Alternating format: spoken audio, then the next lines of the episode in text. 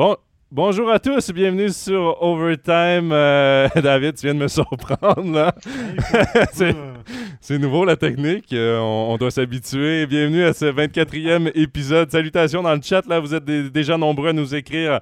Euh, Il y a Simon Lionel, Sylvie Quentin, Vladi, Sébastien et également Arthur qui sont déjà dans le chat et qui nous saluent.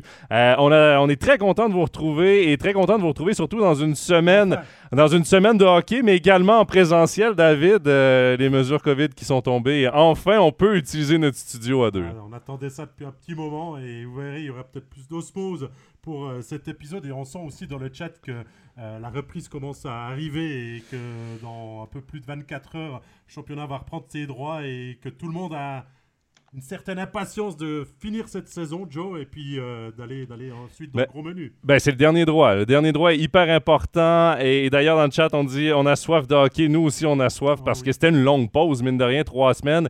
Euh, c'est inhabituel d'avoir ce genre de longue pause en pleine saison. Donc, vivement le retour des choses sérieuses euh, pour euh, la suite de la saison. Évidemment, on vous invite à nous écrire toutes vos questions, vos commentaires dans le chat. On va tenter d'y répondre au cours de la prochaine heure. Mais David, on ne sera pas tout seul aujourd'hui. Non, on ne sera pas tout seul, ça serait dommage. Peut-être à deux. Le studio est bien utilisé. Il n'y a pas la place pour trois. Donc, euh, Pascal Eberhardt, notre collègue Joe, est confortablement assis chez lui. Salut Pascal. Salut messieurs, ouais non, il n'y avait pas de place pour que je vienne tenir la chandelle de vous deux. Il va falloir repenser notre setup si on veut être trois euh, à l'avenir parce qu'à deux, c'est déjà serré. Ouais, ouais. Et puis, on va faire une cure euh, d'amincissement aussi pour rentrer dans le cadre. Au menu aujourd'hui, on va clore euh, les Jeux Olympiques. On va parler euh, du, euh, bien sûr, euh, menu euh, du champion. euh, du bilan de l'équipe de Suisse rapidement parce qu'on a déjà dit beaucoup de choses depuis, depuis quelques jours et euh, on parlera bien sûr des clubs romans de National League. Euh, dit- David, avant qu'on commence, apparemment ton micro est pas assez fort. Ouais, je pense Euh, qu'on on peut peut-être monter le son juste ici. euh, euh, juste ici. Si tu rapproches ton micro, je sais pas si. Vous m'entendez mieux comme ça dans le chat? Faites-nous savoir. Donc euh, voilà, on parlera bien sûr des clubs romans de National League. On attend vos questions. Et euh, bah, je vous propose de, commencer avec euh, la première thématique, bien sûr, celle des Jeux Olympiques. Les Jeux Olympiques qui se sont terminés avec une victoire de la Finlande, la première médaille d'or de l'histoire de la Finlande, en finale contre la Russie, avec euh, bien évidemment ce score serré et triqué jusqu'au bout. La Finlande et son système mis en place depuis quelques années payent, Jonathan, avec des récompenses au niveau international et maintenant même au niveau des Jeux Olympiques. Une médaille historique, une médaille historique pour la Finlande, euh, pleinement méritée. Évidemment, le système de jeu finlandais a été un peu critiqué euh, par René Fazel parce que c'est un style de jeu qui est défensif. Mais en même temps, ce sont les- souvent les défenses qui, euh, qui gagnent les championnats. Et ça, on peut pas critiquer la Finlande. Au contraire, ils ont bien joué, méritaient cette médaille. Ont battu quand même des gros clubs. Bon, moi, par contre, je reste un peu sur ma fin niveau euh, helvétique. Parce que euh, tout au long euh, des- Jeux olympiques, j'ai été déçu, frustré. J'avais beaucoup de questions sur l'utilisation de certains joueurs. Et je sais pas, Pascal, si tu as eu un peu le même feeling, mais où était Kylian Motet? Il a joué un très bon tournoi. On l'a pas vu. Greg Hoffman, lui, avait le premier trio, les premières vagues de powerplay. Est-ce que l'utilisation des joueurs t'a dérangé? Alors, puisqu'on part directement sur l'équipe de Suisse, oui, ça m'a dérangé. Totalement, on en a parlé la semaine passée d'ailleurs avec Jean-Philippe. Euh, euh, j'ai pas compris sur le match contre euh, la, la Finlande et même contre la, République tchèque, les, deux matchs à élimination directe. ça m'a dérangé de voir que les meilleurs joueurs, c'était le quatrième trio. Finalement, Berchi, Berchi Motet, Hollenstein. Hollenstein a descendu au cours des, au cours des, matchs et pourtant, il a amélioré cette quatrième ligne et on n'a jamais trouvé euh, plus d'intérêt pardon, du côté de Patrick Fischer dans- d'utiliser ces joueurs-là avec plus de temps de jeu, notamment sur le powerplay. Il est, euh, resté beaucoup sur ses, euh, sur ses valeurs sûres, à savoir jouer avec Malguin, Andrietto, Hoffman, pour notamment les, les attaques. Et franchement, voilà, c'est dommage. Pascal, dans le temps normal, on va dire qu'on s'appuie quand même sur des valeurs sûres, mais on parle quand même de Kylian Motet, euh, d'un serial buteur quand même en powerplay, de Christophe Berchi, ok, il connaît peut-être pas la meilleure passe du moment euh, avec son, son club euh, quand il est arrivé aux Jeux Olympiques, mais on l'a très bien vu aussi se mettre en avant dans, dans, dans ces Jeux Olympiques. Simplement, Patrick Fischer, pour moi, il s'entête dans son système. Il a une idée, il va jusqu'au bout et des fois, quand il voit le mur de trop près, il n'a pas envie de passer par-dessus le mur. C'est juste que quand tu coaches à ce niveau-là, à un moment donné, euh, c'est bien beau d'avoir de l'orgueil, euh, de tenir tes idées, mais euh, il faut aussi. Un, grand coach voit ses erreurs ou, essaie d'améliorer ses points faibles et doit analyser l'équipe qu'il a. Patrick Fischer a été out-coaché plusieurs fois dans le, dans tournoi et y a plusieurs décisions qui, euh, sont discutables. Et, c'est rien contre Eto c'est un gardien que j'adore. Mais par exemple, le choix des gardiens, euh, tu n'as pas gagné des matchs de barrage depuis des années. Tu as Genoni qui a six titres de National League, donc qui s'est gagné, on s'entend, euh, qui vient de remporter le match de quart de finale et tu reviens avec Reto Berra. Euh, est-ce que, de huitième, oui, euh, et tu reviens avec Reto Berra pour les quarts de finale, est-ce qu'on ne peut pas décider d'y aller finalement avec un gardien numéro 1 rendu à la phase euh, d'élimination directe? C'est presque de la politique, Jonathan, hein, ce qui se passe aussi avec le duo de gardiens. Pascal, je pense que tu es aussi de cet avis. Hein. on avait discuté de ça avant le tournoi, puis on s'y est tenu. en tout cas, c'est ce que ça donne la pression. Ah, moi, j'ai clairement une impression que c'était des décisions politiques. L'acharnement de jouer avec Hoffman sur le, sur la première ligne de powerplay, peut-être. Euh, alors après, je vois Elodie qui dit ah, il nous a manqué euh, et Rod, euh, Charvet et Rod en l'occurrence, pas Schferry. Euh, un peu moins. Schferry un peu moins, mais les, deux, bah, l'un était blessé avant les Jeux et allait revenir, mais manquait de compétition, donc ça aurait pas été un cadeau pour Noah Rod non plus. Et puis Tristan Charvet a dû se faire repérer, donc c'est pas un cadeau non plus de. plus dans ce qu'ils auraient pu apporter, Pascal, tu vois, de, de joueurs comme ça. Mais là, là-dessus, c'est peut-être euh, Herzog qui devait prendre le, jeu à son compte. Et euh, bah, dans, nos championnats, il ose aller se frotter parce qu'il sait qu'il va peut-être pas être euh, contesté suivant les gestes qu'il fait. Puis là, il a peut-être eu un peu plus peur des joueurs tchèques, russes, qui sont capables d'aller frotter et puis d'aller faire comprendre au niveau des, joueurs que ça ne se fait pas. Moi, je dis que le, le coach national, Patrick Fischer, a montré un petit peu ses limites de coaching parce que oui, on peut établir quelque chose avec ses gardiens, par exemple, hein, ou dans son système de jeu avec la hiérarchie qui est bien implémentée euh, au niveau de ses lignes et qu'on ne veut pas vraiment toucher.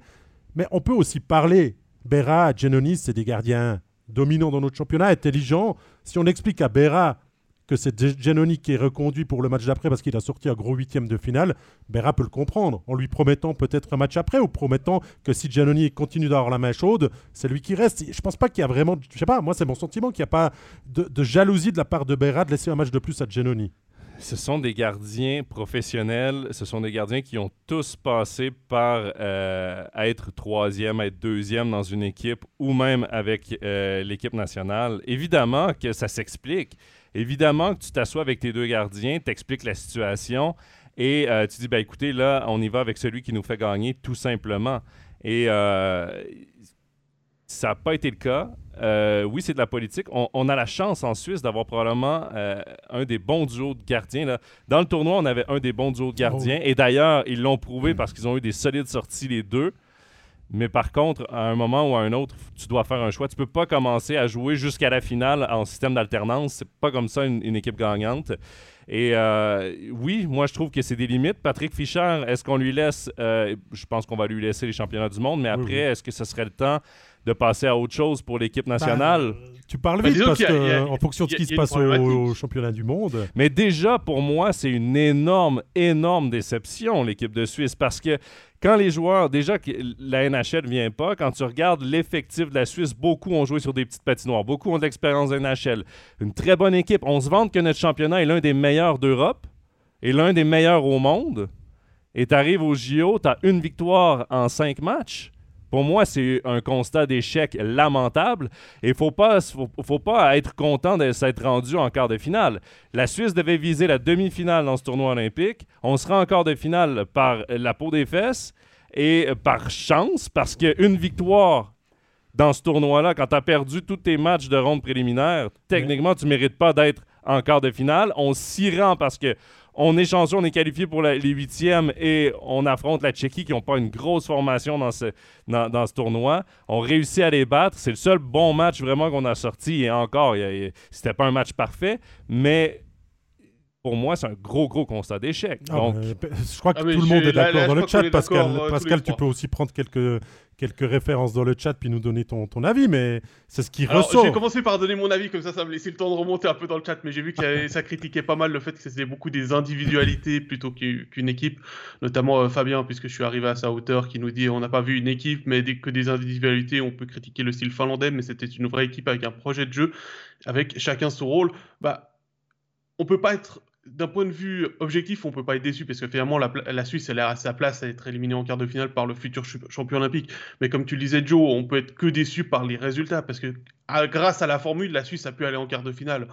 Dans un championnat du monde, c'était le tour de relégation qui attendait la Suisse avec euh, trois défaites. Et, euh, et, le match contre le Danemark était le match à gagner. C'est le match où j'ai moins vu l'équipe de Suisse.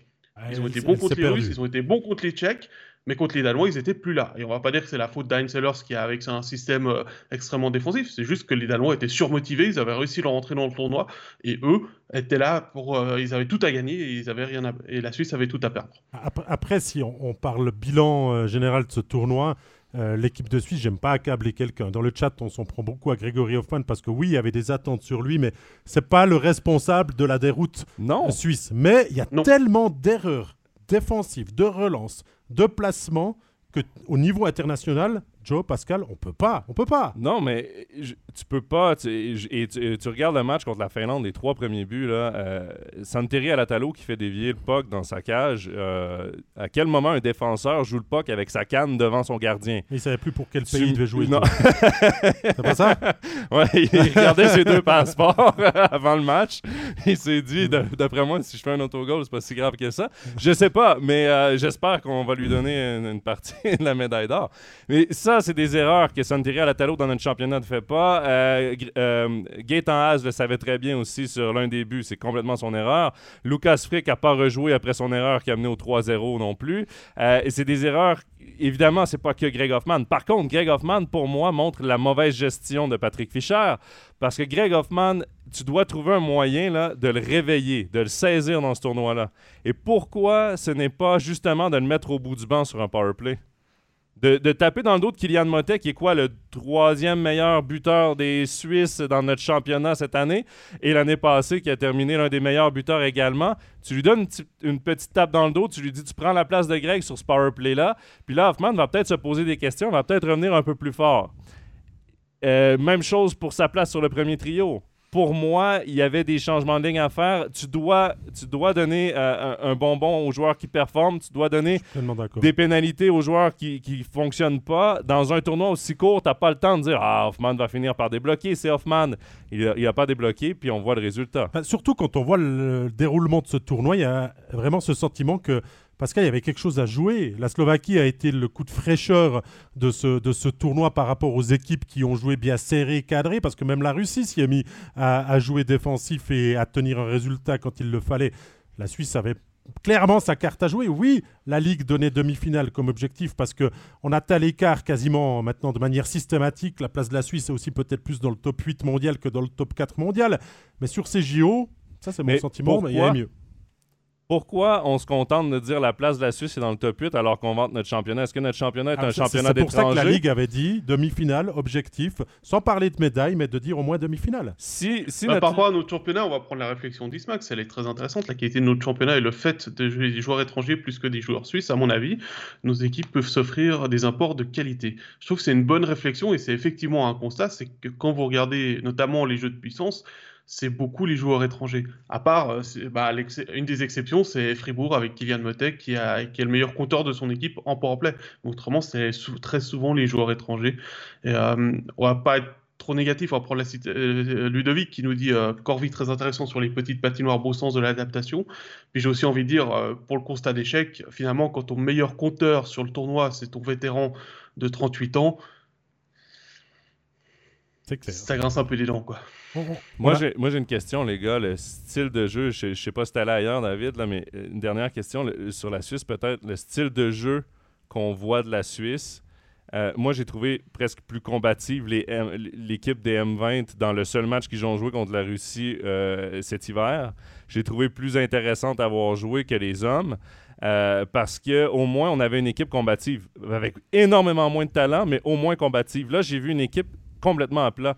Est-ce qu'un Luca Chereta, est-ce que de prendre un coach de club, un coach qui, qui, a des équipes un peu plus combatives, axées sur la vitesse, sur l'échec avant dans un tournoi comme ça, ne pourrait pas être euh, n'aurait pas pu être quelque chose d'intéressant pour la Suisse? Est-ce que ça n'aurait pas pu donner une certaine chance à cette équipe-là d'utiliser les éléments de la bonne façon? Parce que, sincèrement, je m'attendais à plus et, on dirait qu'il n'y avait jamais cette petite étincelle des joueurs qui font bon, ben, go, on y va, go, on change la dynamique du match.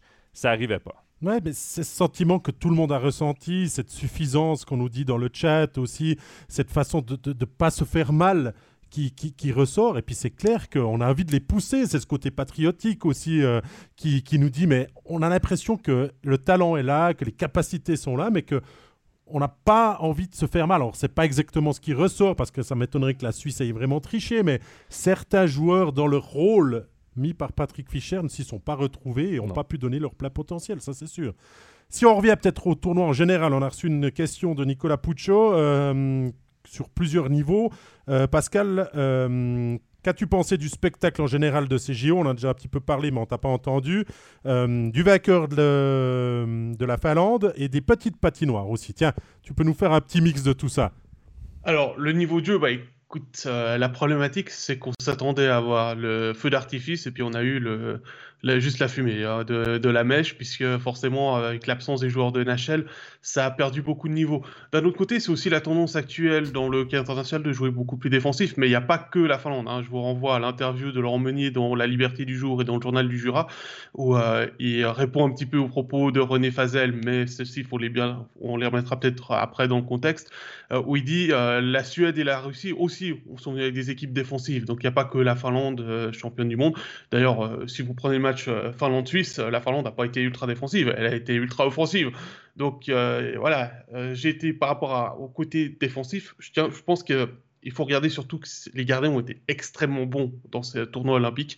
Il y en a 9 qui ont plus de 93% d'arrêt. Il y en a 5 qui ont plus de 96% d'arrêt. Et au final, j'ai fait la moyenne des tirs cadrés. Alors sur les gardiens seulement, mais on arrive à 51 tirs cadrés en moyenne sur les deux gardiens par match contre 60 en National League. Donc c'est pas une si grosse différence que ça.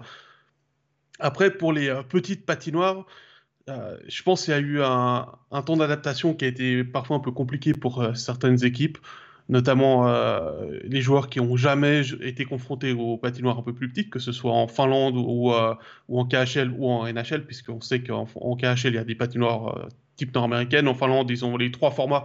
Ils ont les 26 mètres de large, 28 mètres de large, 30, 30 mètres de large. Donc nord-américain, finlandais et, international. Donc c'est des joueurs qui ont plus l'habitude aussi de ces formats-là. Après, le plus gros changement, je pense, c'est la rapidité de décision. Euh, pour les gardiens, ça change un petit peu au niveau des angles, mais c'est surtout la rapidité de décision au niveau de la possession du puck avec cet espace en moins mais euh, c'est pas quelque chose qui, pour moi, ait eu la plus grosse influence sur le, sur le jeu proposé. Et euh, est-ce qu'il faut continuer avec ce format-là? Je pense qu'à terme, ce serait pas mal d'avoir tout le monde qui, euh, joue sur la même surface de jeu, alors qu'on joue au hockey sur glace organisé depuis plus de 100 ans. Euh, mais je crois que c'est pas la priorité du Tardif, c'était plus la, priorité de René Fazel. Puis après, je sais plus quelle était la troisième question. oh, il y en avait beaucoup. Euh, bah, tu vainqueur de la Finlande, toi, t'as pas entendu. On en a parlé. Ah, vainqueur de la Finlande. Bon, bah, là, euh, malheureusement, euh, je suis complètement en opposition avec Stéphane Rochette parce que moi, le hockey finlandais me plaît beaucoup dans le style. Parce que l'école finlandaise, pas forcément le, système de jeu finlandais, mais l'école de, de jeu finlandaise est très intéressante puisque le développement commence toujours par le patinage au niveau du, du hockey. C'est vrai qu'on a toujours des très bons patineurs dans l'équipe de Finlande. Ensuite, il euh, faut savoir que Yuka Yalonen, le, coach, c'est quelqu'un qui, qui est très intelligent au niveau du jeu. Il a, c'est pas pour rien que c'est le l'entraîneur le plus titré de Finlande hein. au niveau international. Il est désormais double champion du monde, champion olympique, médaillé d'argent, médaillé de bronze olympique, médaillé de bronze euh, mondial. Je crois que ça va aller au niveau du palmarès. Euh, il a sa place au Hall of Fame de Tampere sans problème. Et la fédération était d'ailleurs allée le rechercher en 2018. Hein. Il avait fait une pause en 2013, il était retourné en club, et puis ensuite il est, il, est, il est revenu pour ramener ce titre. Et voilà, c'est quelqu'un d'intelligent, il regarde ce qui se passe ailleurs et il fait, il fait quelque chose de bien avec la Finlande. Alors c'est clair que parfois c'est pas toujours très beau, mais il sait s'adapter aussi à l'adversaire.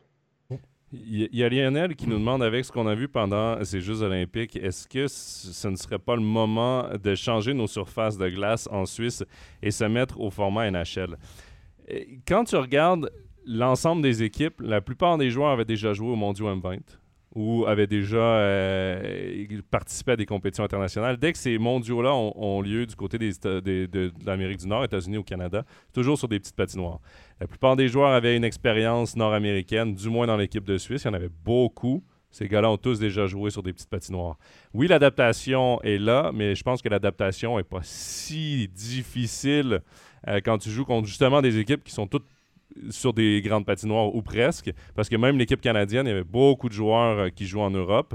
Évidemment, ils ont l'expérience de la petite patinoire, mais euh, moi, ce que je trouve intéressant, c'est ce que le Joie a fait. Le Joie rénove sa patinoire, patinoire dimension suisse, dimension européenne, et patinoire d'entraînement, dimension nord-américaine. Les équipes nationales, en sachant que par exemple, euh, cet été, ce sera du côté d'Edmonton, Red Deer, le, mondial, euh, le, mondial M20 qui revient. Eh bien, euh, pourquoi ne pas aller faire tous les entraînements sur des petites patinoires? Déjà habituer les jeunes à, jouer sur des petites patinoires. Pour ceux qui ne jouent pas déjà en Amérique du Nord, ça ferait une grosse différence. Mais est-ce qu'on ne doit pas uniformiser ça, finalement? ça peut prendre du mais... temps, mais est-ce que c'est pas des réformes, des réformes en National League, ça prend toujours du temps, c'est toujours compliqué à passer. Donc, avant qu'on voit des petites patinoires en tout Ça, c'est le dossier. Il est arrivé sur le bureau de la Ligue. On en reparle dans quelques années. Dans quelques années. La, problématique de la taille des patinoires, c'est que c'est pas à la SIHF ou à la National League de prendre cette décision. C'est très bien ce qu'a fait Ajoie. Je suis d'accord avec toi, Joe, euh, d'avoir la possibilité d'avoir une glace d'entraînement format NHL. Ce qui est, euh, ça, le dossier, il est sur le bureau de l'IHF. Et euh, comme je l'ai dit avant, c'était le projet de René Fazel d'avoir euh, toutes les compétitions internationales au format NHL. Mais euh, Luc Tardif n'est pas du tout dans cette, dans cette optique-là. Lui, il veut que bah, les championnats du monde se déroulent sur des tailles internationales ou locales. Même si on sait que la nouvelle patinoire à tempérer est en format 30 sur 60, enfin 60 sur 30, et que la Hardval Arena, elle, est adaptable à la surface de jeu. Ben voilà quoi, on a compris que ces Jeux Olympiques n'ont pas été euh, le spectacle complètement fou, que les joueurs de NHL ont manqué à beaucoup de monde au final. Euh, surtout aux États-Unis, au Canada. en particulier. Non, mais on, critique. Non, mais il y a une chose intéressante. On critique beaucoup la Suisse, mais on peut critiquer le Canada aussi parce qu'il y a un des joueurs qui joue à Fribourg, Chris Di Domenico, là, qui est troisième meilleur marqueur du championnat euh, ce matin et qui était sur le taxi squad. Donc, euh, des décisions euh, critiquables, il y en a dans, tous les, dans toutes les nations aussi. Et le Canada, euh, qui ont perdu en quart de finale, on peut les critiquer, les pointer du doigt aussi. Mais Alors, peut-être pas en Slovaquie, par contre, Joe. Non. Et au Danemark. Je crois que ces deux nations-là sont très contentes des performances. Je suis pas sûr que Tony Rayala soit très content de ces Jeux Olympiques. Lui qui a été aligné qu'à une reprise dans la phase de groupe, puis qu'on n'a plus revu après, mais qui revient avec une médaille. Donc, après, c'est le côté sportif et personnel qui, qui tourne. Mais voilà, c'est pour dire que ces Jeux Olympiques pour l'équipe de Suisse était raté, qu'on en attend plus. C'est une réaction maintenant au championnat du monde. Et nous, on va se recentrer sur ce qui fait notre force, c'est-à-dire la National League, et commencer le tour d'horizon des clubs romans avec Genève Servette. Genève qui reprend avec un match très important et ce déplacement demain à Davos. Les Aigles qui doivent aussi récupérer leur finaliste olympique. Hein. Je pense également à Tom Ernest hein, qui fait partie de ces finalistes au, sens large. Car dans cette lutte pour la sixième place, les, besoins, les auront besoin de prendre tout le monde et surtout devront prendre match après match on sait que les Grenats prennent la route euh, aujourd'hui pour Davos. Il y avait un secret espoir que les Finlandais puissent débarquer à Zurich euh, dans l'après-midi euh, depuis, Helsinki, mais je suis pas sûr qu'ils auront tout le monde. Et finalement, la grande interrogation, ce sera la forme forcément de Phil Poula et de Vatanen parce que les Finlandais sont assez bien réputés pour euh, fêter les victoires. Et puis euh, surtout, le troisième gros point d'interrogation qu'on va avoir cette semaine, c'est dans quel état de forme est Gauthier Desclous, puisqu'on attend le portier fribourgeois devant la cage des Grenats dès demain. Je trouve que ça fait quand même beaucoup d'interrogations que tu soulèves, euh, Pascal, pour un match de la si grande importance quand même pour Genève Servette, qui va quand même jouer à grande partie de son avenir demain pour espérer euh, encore avoir une chance des playoffs directs. Hein, parce que pour l'instant, il y a quand même un écart assez important avec Davos qui a commencé à regagner des matchs avant la pause. Donc on doit gagner ces confrontations directes. Et si tu nous dis que Phil Poula et Vatanen sont peut-être même pas encore changés et puis qu'ils sont encore en train de fêter l'or à juste titre parce que c'est le premier du pays et puis qu'ils avaient certainement des bonnes raisons de le faire, on va pas l'enlever. D'ailleurs, Vatanen l'a dit euh, à Cyril Pache hein, qu'il ne saura pas dans quel état il va être pour ce match. Pas de chance, en plus c'est en altitude à Davos, donc ça aide pas non plus. Euh, les jambes vont être très très lourdes. Voilà, alors oui, c'est bien de partir avant pour le reste de l'équipe, mais euh, Genève, là, doit vraiment être au rendez-vous. Et on sait que Genève s'appuie aussi beaucoup sur ses étrangers. Et que quand vous en avez en tout cas trois qui euh, seront dans une fatigue plus grande que les autres, ça laisse un petit peu pensif. Ça joue, ça joue contre Genève le fait de jouer mardi, de jouer demain. Euh, évidemment, l'équipe aurait préféré jouer plus tard dans la semaine, avec, pour toutes les raisons que vous venez de nommer. Gauthier Desclous, ça fait plusieurs matchs, plusieurs semaines qui, qui manquent. Euh, dans quel état il va être? Il a joué en match amical. Il a joué en match amical, mais quand même, là, c'est de retrouver le niveau de compétitivité du championnat, c'est de rentrer dans un match important, oui, mais je pense que ce sera, il y aura un petit astérix à côté de ce match parce que oui, il est de grande importance, mais il ne faut pas nécessairement se fier sur la performance de Genève Servette. Et là, je ne veux pas enlever de la pression sur Genève Servette, mais il faut être réaliste. Euh, cette équipe-là euh, va, même si tous les joueurs sont là, tu, recommences après trois semaines de pause, même s'il y a eu les matchs amicaux, c'est quand même trois semaines beaucoup plus relax. Tu recommences le championnat avec des gars, euh, quatre, des quatre étrangers, parce que là, tu n'as plus que quatre étrangers, tu n'as même pas un cinquième, tu n'as même pas le luxe d'en avoir un qui est resté ici. Tes quatre étrangers étaient au JO, il y en a un qui a été éliminé en quart de finale, mais sinon les autres on, sont rendus aux médailles. Euh, tu joues à Davos, donc en altitude.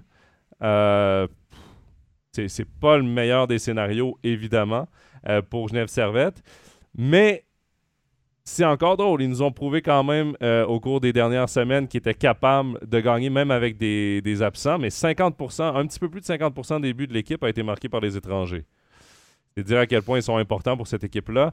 Euh, donc, voyons voir demain. C'est moi qui, qui fais le déplacement du côté de Davos. J'ai bien hâte de voir le début de match et surtout la suite du match parce que j'ai l'impression qu'en troisième période, peut-être que les gens vont être un peu plus lourdes qu'à l'habitude pour euh, Genève. Mais après, euh, bon, Davos sont aussi des joueurs qui ont participé au JO. Euh, Pospice d'ailleurs qui a gagné la médaille de bronze. mais mais bon, j'ai hâte de voir les niveaux de jeu qu'on aura à la reprise entre ces deux équipes. Disons que je pense que tu l'as dit, si les deux clubs avaient pu jouer mercredi, peut-être, ça aurait toujours été 24 heures de gagner. Euh, par rapport à. Tu prends par exemple Bienne ou, euh, je, crois à Joie aussi. les premiers matchs sont vendredi. Euh, là, tu as le temps de, un, de ramener tout le monde, de reprendre la forme. Le décalage horaire, c'est un énorme décalage horaire, là, la Chine. Il faut pas oublier que le décalage horaire rentre. tu vas pas nécessairement en altitude. tu as le temps de préparer ton équipe. Ça, c'est agréable pour les autres formations, mais pour Genève et Davos, c'est, ça rentre rapidement dans les choses sérieuses. Reste, Pascal, que le match ben, aura bien lieu et sera de la plus haute importance parce qu'il y a 7 points d'écart avec le même nombre de matchs entre les deux clubs, Davos et, Genève. Toi, tu le sens comment, cette euh, partie, euh, au niveau, au niveau euh, attitude romande finalement d'espérer d'espérer un bon résultat là-haut? C'est difficile à dire. je pense qu'il y a quand même eu des satisfactions sur le match disputé contre Bienne durant la pause olympique euh, et gagné 4 euh, à 3 là, par les, par les Grenats. C'était la semaine passée, c'était jeudi. Après, je suis en train d'ouvrir pour voir un peu qui était aligné. Bah, L'autre bonne nouvelle, c'est qu'il y a le retour de, de Noirod aussi, qui, qui va pouvoir amener cet aspect physique qui a tant manqué à l'équipe de Suisse. voilà, puis il y, a certainement aussi d'autres tours qui vont être intéressants pour le, pour, le, pour euh, Yann Cadieux. Maintenant, ce match-là, ce qui va être compliqué, c'est, comme le disait Joe, c'est l'altitude, c'est le décalage horaire, c'est le retour des étrangers. je pense que Winnie est rentré un petit peu plus tôt, mais euh, a dû prendre l'avion peut-être samedi soir à Pékin. Euh, ou dimanche matin, ou même en même temps que la Finlande, euh, suivant quoi. Euh, on sait que les Finlandais passaient par Helsinki pour rentrer, puisqu'ils avaient de toute façon un rassemblement. ils sont libérés, ils sont libérés à Helsinki. Donc ça veut dire que les joueurs vont arriver cet après-midi, peut-être en Suisse. Ça va être dur, ça va être compliqué. Tu le disais, Joe, le troisième tiers va être, va être difficile, mais à juste titre, ça va être compliqué aussi pour Davos. Et c'est peut-être là l'avantage pour l'une ou l'autre équipe, c'est celle qui commencera le mieux euh, le mieux euh, le match. Après, on sait que les matchs de reprise, euh, Pascal, c'est jamais flamboyant, surtout après une si longue coupure de, trois semaines. Alors, après, par les... il y a Quentin qui nous dit la croisée des clous à bord du stade de la Praille pour le match du, de foot. Il est impatient de reprendre la compétition, mais rien de sûr concernant sa présence devant le filet. Et, puis, il nous dit que Gauthier des clous lui a dit que Noah Rod était à 100%. Donc euh, voilà pour les, pour les bonnes nouvelles. Merci Quentin. Les derniers updates venant d'Evernay. Merci Quentin. voilà, à, voir, à, savoir que euh, je pense que là, Cloton va pas être aussi généreux dans le prêt de six gardiens en cas de besoin. Ça, c'est pas faux. C'est pas faux. Mais reste que euh, le reste de la semaine pour Genève, c'est à Fribourg vendredi contre Berne samedi. Donc euh, là, on se focalise beaucoup sur euh, le premier match qui est important parce que c'est une confrontation directe entre le 6 et le 7, mais que l'entier de la semaine et cette reprise de Jeune Servette, Jonathan, bah, il, faudrait être prêt. il faudrait être prêt. On a travaillé pour ça avec Yann Cadieux, j'imagine, mais. Faudrait être prêt, mais je préfère presque recommencer avec des matchs avec enjeu, moi. Je sais pas, mais je suis coach de Genève ce matin, puis je préfère avoir une signification mes premiers matchs de retour.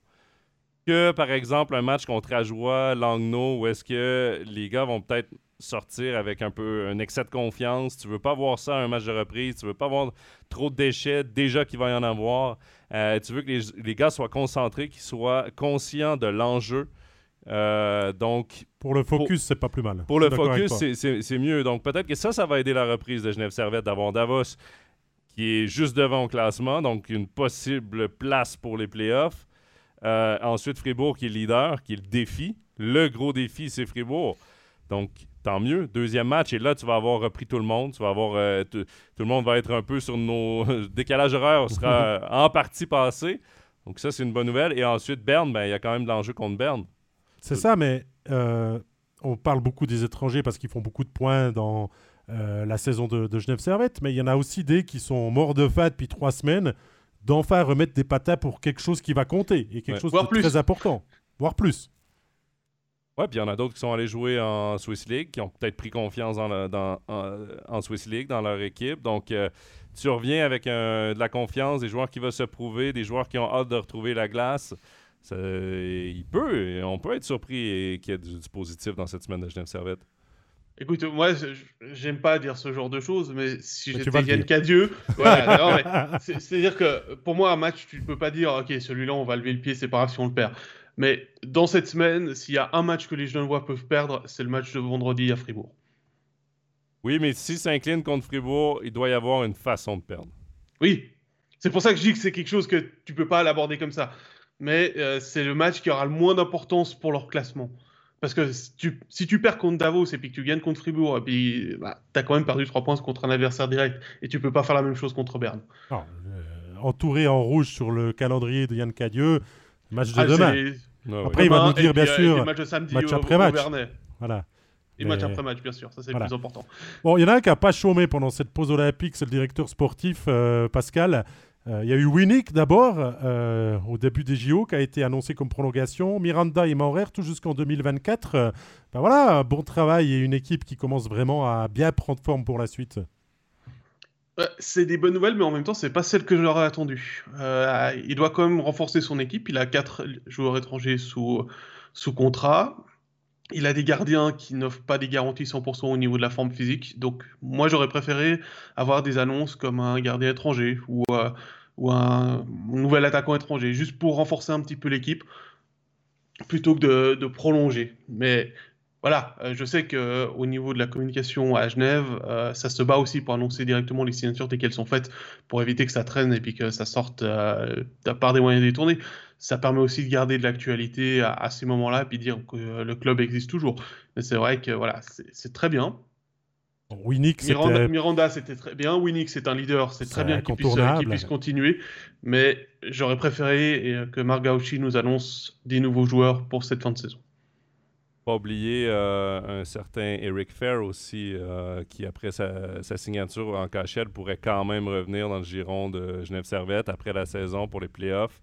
Euh, en fait, pourquoi il a préféré la KHL à Genève Servette, c'est qu'on lui, on, lui d'ici les JO, là, on lui, on lui promettait des matchs un nombre de matchs X ou Y. Donc, euh, ça, c'est ce que Genève Servette n'était pas capable de faire, évidemment, comme cinquième étranger. Est-ce qu'on pourrait décider de le ramener pour les playoffs? On sait à quel point il a eu une importance capitale pour les playoffs. Reste à voir. Sinon, moi aussi, euh, dans ces trois semaines-là, j'aurais espéré avoir un nouvel étranger. Euh, Berne l'a fait, Bien l'a fait aussi. surtout avec le match de reprise comme ça, que tu n'es pas certain d'avoir tes quatre étrangers et surtout pas quatre étrangers en pleine forme. C'est ça. Euh, j'aurais quand même aimé avoir un peu de renfort pour ce match-là et pour cette première semaine de reprise et pour le reste de la saison. On n'est pas à l'abri des blessures non plus du côté de Genève euh, et la date limite là, des transferts internationaux commence à approcher. C'est dans une semaine, c'est mardi, euh, mardi 1er mars. Euh, juste pour répondre à quelques questions dans le chat, euh, Vladi qui nous demande si Charlin est toujours genevois la saison prochaine. oui, même il jouera à Langnau en prêt. Pouliot, il y a Elodie, et puis je ne sais plus qui, qui nous a posé la question. On n'a pas de nouvelles. Ça risque de tomber entre aujourd'hui et demain matin, de savoir s'il manque quelque chose. Et puis je suis assez d'accord avec Fabrice qui nous dit trois matchs en une semaine, la qualité de jeu ne va pas être bon. Oh, on va se laisser surprendre en bien. On va se laisser surprendre. On va faire du teasing, les gars. C'est nous qui diffusons les matchs. ça va être génial, Pascal. Ça va être génial. Ça va être génial. Mais, bon, si on dit que ça va être génial, absolument, puis que voilà, on peut pas non plus. Euh, il y, a certaines choses qui sont euh, qu'il faut être réaliste. Mais, mais c'est encore drôle parce que trois matchs en une semaine en même temps, c'est le premier match qui va être le plus difficile. Mais pour la suite, j'ai l'impression, on est en pleine saison, il y a de l'enjeu. Il y a plusieurs joueurs qui ont joué durant les Olympiques. Euh, il y a eu les matchs amicaux. on peut, on peut être surpris d'avoir un super un, super niveau de jeu. Mais euh, Genève joue trois matchs. On va parler maintenant. Je pense qu'on va aller à l'autre bout du Léman à parler de Lausanne. Avec plaisir, Jonathan. Parce que si on parle des trois matchs de Genève, il faut également parler des quatre matchs du Lausanne HC. Une grosse semaine qui les attend. Euh, Ambry demain. Fribourg. Encore Ambry, le match retour et Rappersville. Euh, donc, une semaine hyper importante, David, pour un Lausanne qui n'avait pas connu une dernière semaine facile avant la pause. Non, c'est vrai qu'avant la coupure, euh, il y avait eu la défaite lors du dernier match euh, à Zurich 5 à 1 qui a peut-être laissé un sentiment de frustration parce que Lausanne n'avait pas été mauvais mais était tombé sur un très bon Zurich comme il l'est depuis, depuis Noël et, que, que Lausanne là recommence, mais par rapport à ce que vous disiez avant, messieurs, recommence avec des pots de banane sur sa route dans ce début de championnat. C'est pas des gros matchs contre des grosses équipes pour savoir où on se situe immédiatement. C'est des matchs que Lausanne va devoir gagner. Et la pression est différente, mais elle est tout autant grande finalement de jouer Ambry Piotta directement. Ambry qui lutte encore pour euh, espérer les pré-playoffs, c'est vraiment pas le genre de double confrontation qu'on a envie de perdre pour euh, le, coaching staff et les joueurs du, du Lausanne Hockey Club. Donc il faudra être performant rapidement et savoir où se situer. Le premier match contre Ambry est à la maison. Ça doit aider à essayer de repartir du bon patin. Mais Lausanne, là, va au-devant d'une semaine XXL. Ils ont des matchs de retard à rattraper, forcément. Leur calendrier de fin de saison sera grand. Et ben, on a vu, même si ça signifie pas grand-chose, qu'en match amical, ils ont été plutôt convaincants. Euh, durant la pause, ils ont fait un match notamment contre, euh, contre Lugano. Sept buteurs différents, Damieria qui fonctionne bien, cette ligne avec euh, Fuchs et Sekatch qui se doit d'être vraiment les leaders maintenant de cette reprise encore et de voir d'autres joueurs pousser derrière. Enfin voilà, moi c'est mon sentiment. Attention à la peau de banane pour, pour le Lausanne Club dans cette reprise. Il y a de l'importance aussi, Pascal, pour les matchs de Lausanne parce que Lausanne est l'équipe qui a joué le moins de matchs, 39 matchs. Trois matchs en main sur Davos, sur Genève et sur Lugano qui les devancent au classement. Et en plus, tu sais que deux de tes adversaires directs pour une éventuelle place en playoff, qui est Davos et Genève, qui sont Davos et Genève, s'affrontent. Donc, si Lausanne fait une bonne semaine, on peut peut-être revenir jouer dans la course au playoff. Est-ce qu'on peut dire que Lausanne est supporter de Genève Servette ce soir, euh, demain soir? Ça les aiderait. Ça les aiderait parce que la sixième place serait plus près s'ils gagnent contre, contre, euh, contre Ambry. Non, mais comme, comme tu le disais, David, c'est effectivement, c'est tout à fait le match pour le banane. Et euh, je vais rebondir sur ce que disait Ludovic dans le chat. L'avantage pour le Lausanne Hockey Club, c'est que les deux gardiens sont valides depuis les.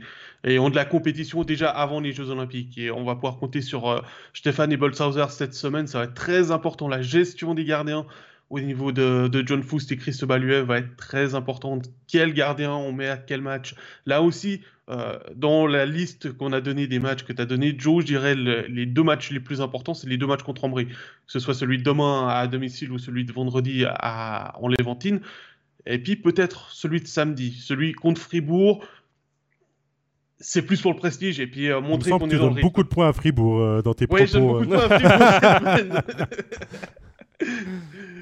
Non, mais voilà, c'est la réalité. C'est le leader actuel. Euh, c'est pas une équipe qui est dans la course pour la sixième place.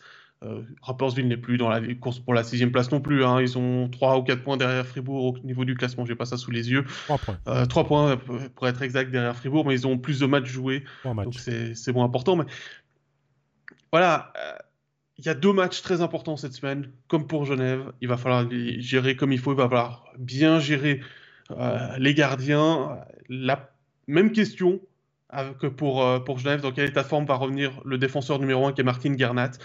Puisque lui, il aura aussi certainement fêté sa médaille de bronze olympique, puisqu'on sait que c'était la première médaille olympique pour la Slovaquie. Et euh, il y a eu des grosses célébrations de la part des Slovaques après le match contre la Suède. On reste qu'eux, ils ont l'embarras du choix pour avoir plus d'étrangers à disposition et faire des choix pour l'entraîneur John Foust.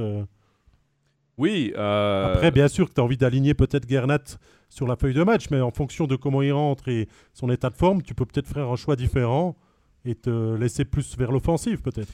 On, parle du fait qu'évidemment, il va physiquement, ça va peut-être être plus difficile pour lui, mais mentalement, pourquoi pas l'aligner, justement, profiter de cette espèce d'effervescence de médaille de bronze, de pleine confiance, quitte à réduire peut-être un tout petit peu son temps d'utilisation. Mais euh, moi, je le verrai en uniforme quand même. Après, reste à voir, mais l'importance du match contre Ambry, surtout que c'est à Lausanne, c'est pas Ambry, c'est pas un déplacement. Euh, tu es à la maison, euh, lui, il va pouvoir faire sa sieste d'avant-match confortablement chez lui. T'as pas la, route encore, tout ça, t'arrives, t'es tranquille à la Vaudoise Arena. Moi, je, je serais porté à l'utiliser, essayer justement d'utiliser cette effervescence parce que c'est le seul qui revient avec une médaille.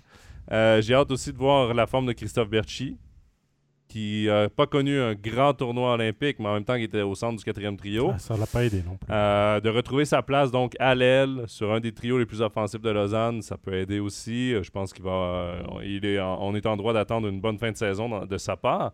Mais les gars, moi je suis je suis content de recommencer à parler de course au playoff. Je suis content de recommencer à parler de quel match est important, tout ça. Euh, ça fait trois semaines qu'on était sur pause, qu'on a mis un peu de côté la National League. Euh, depuis le début de la saison, on dirait qu'on a six équipes qualifiées déjà pour les playoffs. Genève qui revient. Là, tu as Lugano qui est encore un peu dans le portrait. Tu as Lausanne qui pourrait espérer quelque chose avec des matchs en main. Il y a une course aux playoffs qu'on ne voyait pas venir, qui se dessine, que j'espère que je dis pas ça et que dans une semaine, euh, j'aurai tort. S'il te plaît. je, je, nous souhaite vraiment que la semaine prochaine à Overtime, les gars, vous parlez encore d'une course au playoff parce qu'il y a quelque chose qui se dessine qui est hyper intéressant et euh, tant mieux. Il y a des équipes qui espèrent monter et euh, ça rend les matchs drôlement intéressants. Vous saviez la question qu'on s'était posée euh, dans le dernier overtime encore normal avant la pause de, de février. Est-ce que la pause n'arrivait finalement pas au mauvais moment pour Lausanne qui était quand même sur 5 succès en 7 matchs, qui commençait à pas encore produire du grand hockey spectaculaire et tout, mais qui savait gagner ces matchs, des fois même au forceps et tout ça? Est-ce qu'on recommence avec des certitudes ou avec des doutes moi, moi, je trouve c'est la question, c'est la question que nous pose Fabien au final. Pensez-vous que certains clubs puissent perdre leur dynamique positive d'avant la pause? 100%. Oui. Bien sûr.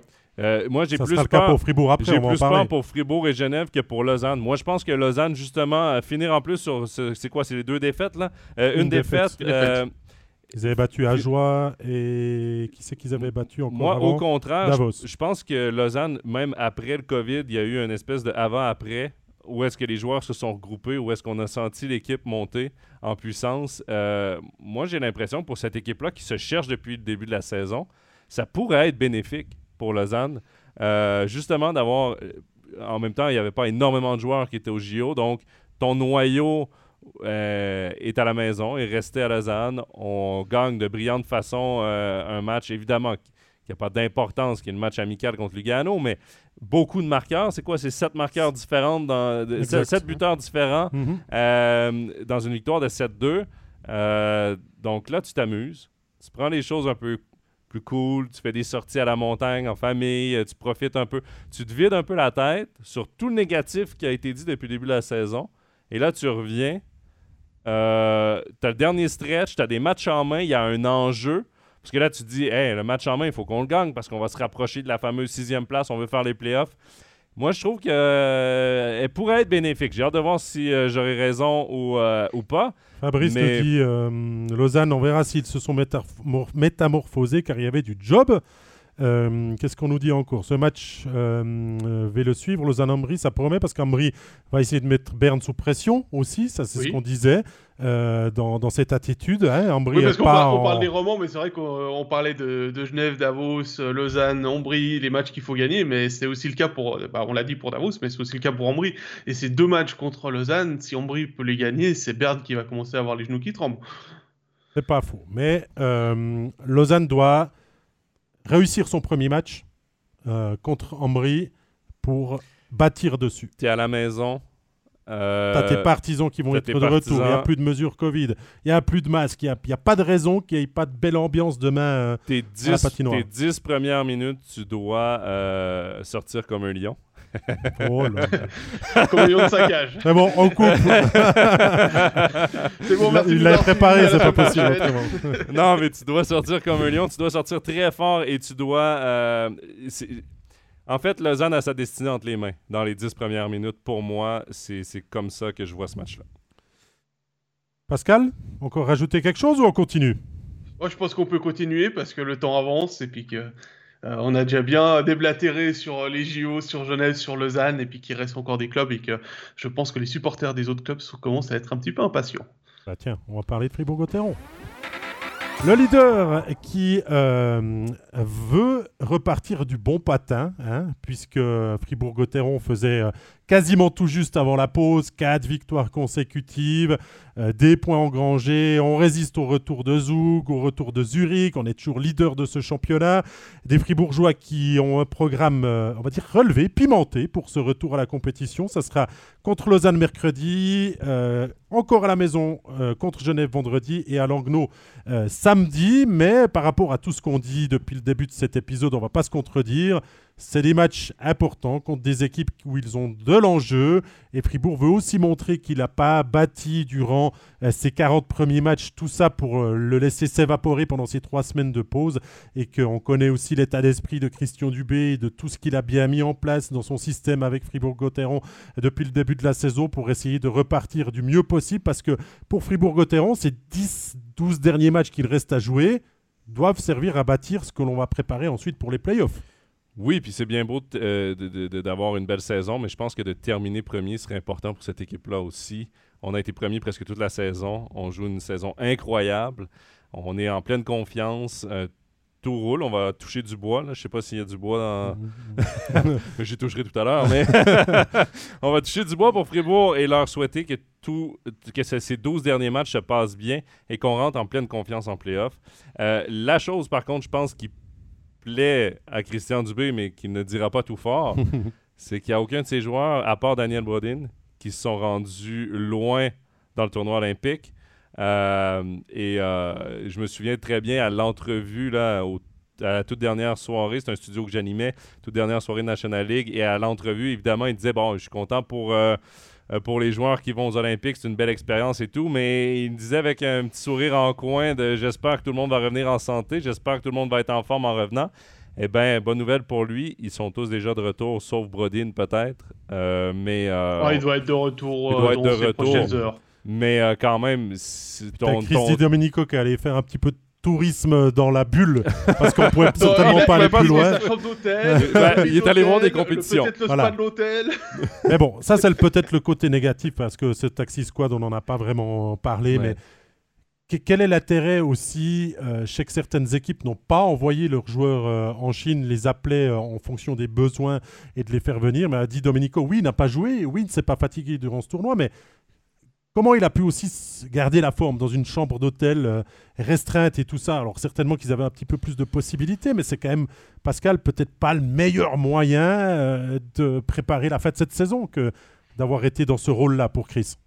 Après, on sait que du côté de Hockey Canada, et c'est pas Joe qui va me contredire, les structures sont extrêmement professionnelles. Il y a des préparateurs physiques pour l'équipe nationale, et je pense qu'ils avaient déjà prévu un programme pour le Taxi Squad, et c'est aussi ce qui a convaincu les joueurs de se déplacer, au de se déplacer en Chine, en sachant qu'il y aurait peut-être la possibilité d'aller patiner en dehors des heures d'entraînement, d'avoir euh, d'avoir des matériels pour faire de la, de la force et de l'endurance dans la chambre. Euh, c'était pour ça le plus important. Après, pour revenir sur, euh, sur Fribourg de manière plus, euh, plus National League, ce qu'il faut que les Fribourgeois continuent à faire, c'est rester une équipe quasi invincible à domicile. Là, ils sont sur une série de je ne sais plus combien de victoires à, domicile consécutives. Ils ont perdu que trois matchs au total depuis le début de la saison. C'est là où il va falloir que les. Est-ce que quand tu as les mesures Covid qui s'enlèvent, Pascal, c'est pas Fribourg qui en est à des grands bénéficiaires avec son public aussi? Ils en étaient déjà, malgré les mesures, il y avait quand même du monde, il y avait quand même de l'ambiance. Mais il y avait moins de bruit que d'habitude, forcément. Il y avait moins de bruit, mais il n'y a pas eu, comme à, Genève par exemple, ou à, ou à Lausanne, où les groupes d'Ultran sont, sont tout simplement plus venus. Hein, on, se rappelle de, ce virage ouest avec euh, le président de Preux à Lausanne qui, qui essaye de mettre l'ambiance alors que la section n'est pas là. À Genève, on se souvient que les irréductibles renards ont décidé de faire grève parce qu'il y avait le retour du masque, interdiction de consommer et tout ça. Donc c'est. Voilà, c'est. Fribourg a pu bénéficier du soutien de son public pendant les mesures Covid. Euh, je pense qu'il y aura euh, désormais, ça va être encore plus difficile de trouver des billets pour aller voir des matchs de Fribourg-Gotteron sur la, sur la suite. Et euh, comme tu le disais, le, match contre Lausanne demain, bah, c'est l'occasion de mettre la machine en marche, de, récupérer tout le monde, de voir peut-être au niveau du, mora, du moral comment se sent Reto Berra, mais je pense que c'est un bon professionnel. les trois buts encaissés contre la Finlande et être sorti par Patrick Fischer pendant le, le quart de finale contre la Finlande, il l'a déjà oublié dans le voyage de retour. Donc voilà, c'est Fribourg a tout pour bien faire et Fribourg doit conserver cette dynamique qu'il avait avant la pause. Et c'est peut-être là, comme tu le disais, Joe, que euh, l'équipe sera pénalisée. C'est que cette coupure est arrivée au mauvais moment, pour les Dragons. Non, mais l'importance du septième joueur à la BCF Arena. Et d'ailleurs, euh, Pascal, euh, lors du dernier overtime qu'on a fait avec celui avec Stéphane et Serge Pelletier, Serge le disait, quand tu es coach de Fribourg, d'être à la maison fait partie de ton plan de match. Les dix premières minutes, tu dois sortir fort pour euh, un peu que, tout le monde se lève et que l'ambiance euh, soit à, son top. Et quand tu es dans le camp adverse, ça fait également partie de ton plan de match parce qu'il faut que tu calmes un peu la foule. Et d'ici la fin de la saison, j'espère vraiment que la BCF Arena va être, euh, va être remplie, sold out tous les matchs parce qu'ils ont une belle équipe. 10 euh, victoires de suite, Pascal, si je ne me trompe pas. Là, la série de victoires à domicile, c'est 10 de suite. Il euh, faudrait que je prenne le calendrier pour ça. si je me trompe pas, c'est 10 de suite, euh, parce qu'on en avait parlé justement dans le, dans le studio qu'on avait fait. c'est non, c'est une patinoire qui est intimidante, un public intimidant. Et on recommence après cette pause à la maison mercredi contre Lausanne, qui sera euh, dans une série de deux matchs en deux soirs. Donc, c'est tout à l'avantage de Fribourg de recommencer de cette façon-là. Hmm, peut-être pas, parce que si Lausanne euh, s'est bien mis en jambe le jour d'avant contre Ambry, pourrait peut-être aussi en profiter pour être déjà plus dans le rythme que forcément Fribourg-Gotteron qui fera son match de reprise. Mais ça, on peut avoir les, théories que l'on veut, on ne saura pas. Dupé ou c'est son président qui, qui fait les transferts, nous dit Fabrice. Alors le président à Fribourg-Gotteron a, des envies, des souhaits, des idées euh, de faire forcément revenir des joueurs fribourgeois. Il met peut-être un petit peu la... J'ai l'impression que je sais de qui tu parles. Hmm. qui, qui, qui? Un Lausannois qui revient pour 7 ans. voilà, mais il y en a d'autres, à mon avis. Là, c'était la première pierre euh, voulue par le président, mais forcément que le joueur peut aussi intéresser après Christian Dubé, a forcément le dernier mot, mais après, il doit aussi convaincre euh, son directoire de débourser l'argent nécessaire et tout ça. Donc c'est un tout. Mais c'est vrai que le président à Fribourg-Gotteron, et on l'apprécie beaucoup, mais il parle beaucoup dans les médias. Il dit beaucoup de choses et forcément que ça, ça amène aussi un sentiment biaisé chez les supporters de se dire mais qui vraiment a le dernier mot? Je sais pas, Pascal, toi, ton sentiment? Ah, mon, sentiment, c'est que euh, Christian Dubé a, enfin, a le dernier mot. En tout cas, c'est lui qui a la signature sur le contrat. C'est lui qui signe le contrat avec le, club. Je pense que maintenant, John Gobi a la co-signature. Mais c'est vrai qu'il doit convaincre le conseil d'administration et euh, son, euh, son CEO, donc John Gobi, pour, avoir, pour pouvoir engager un joueur que ce soit maintenant pour la fin de saison ou pour la saison prochaine. Moi, je vous pose une question, messieurs. Je veux vous entendre là-dessus. Quand on voit le classement de National League. Est-ce que Fribourg doit absolument terminer premier? C'est ce que tu disais, Joe, avant, d'essayer de se garder l'avantage de la glace jusqu'en finale si Fribourg doit s'y rendre. Quand tu sais que tu vas hériter d'un tirage d'équipes comme peut-être Genève, Lugano, Lausanne, Berne, voire Davos qui sortent des pré-playoffs. Est-ce que c'est pas bien de finalement euh, voir ce qui se passe et que si ça se passe pas bien dans cette reprise, de terminer troisième, c'est pas du tout une saison régulière raté. Ce serait pas raté. L'an dernier, ils ont euh, terminé troisième et on les a vantés euh, que c'était une saison réussie, tout ça. Mais par contre, euh, je me dis, t'es troisième, t'affrontes le sixième, t'affrontes soit Davos ou Bienne, hein, selon comment va la saison, ou une des équipes qui a réussi à faire le stretch final puis remonter en playoff, donc qui est en pleine confiance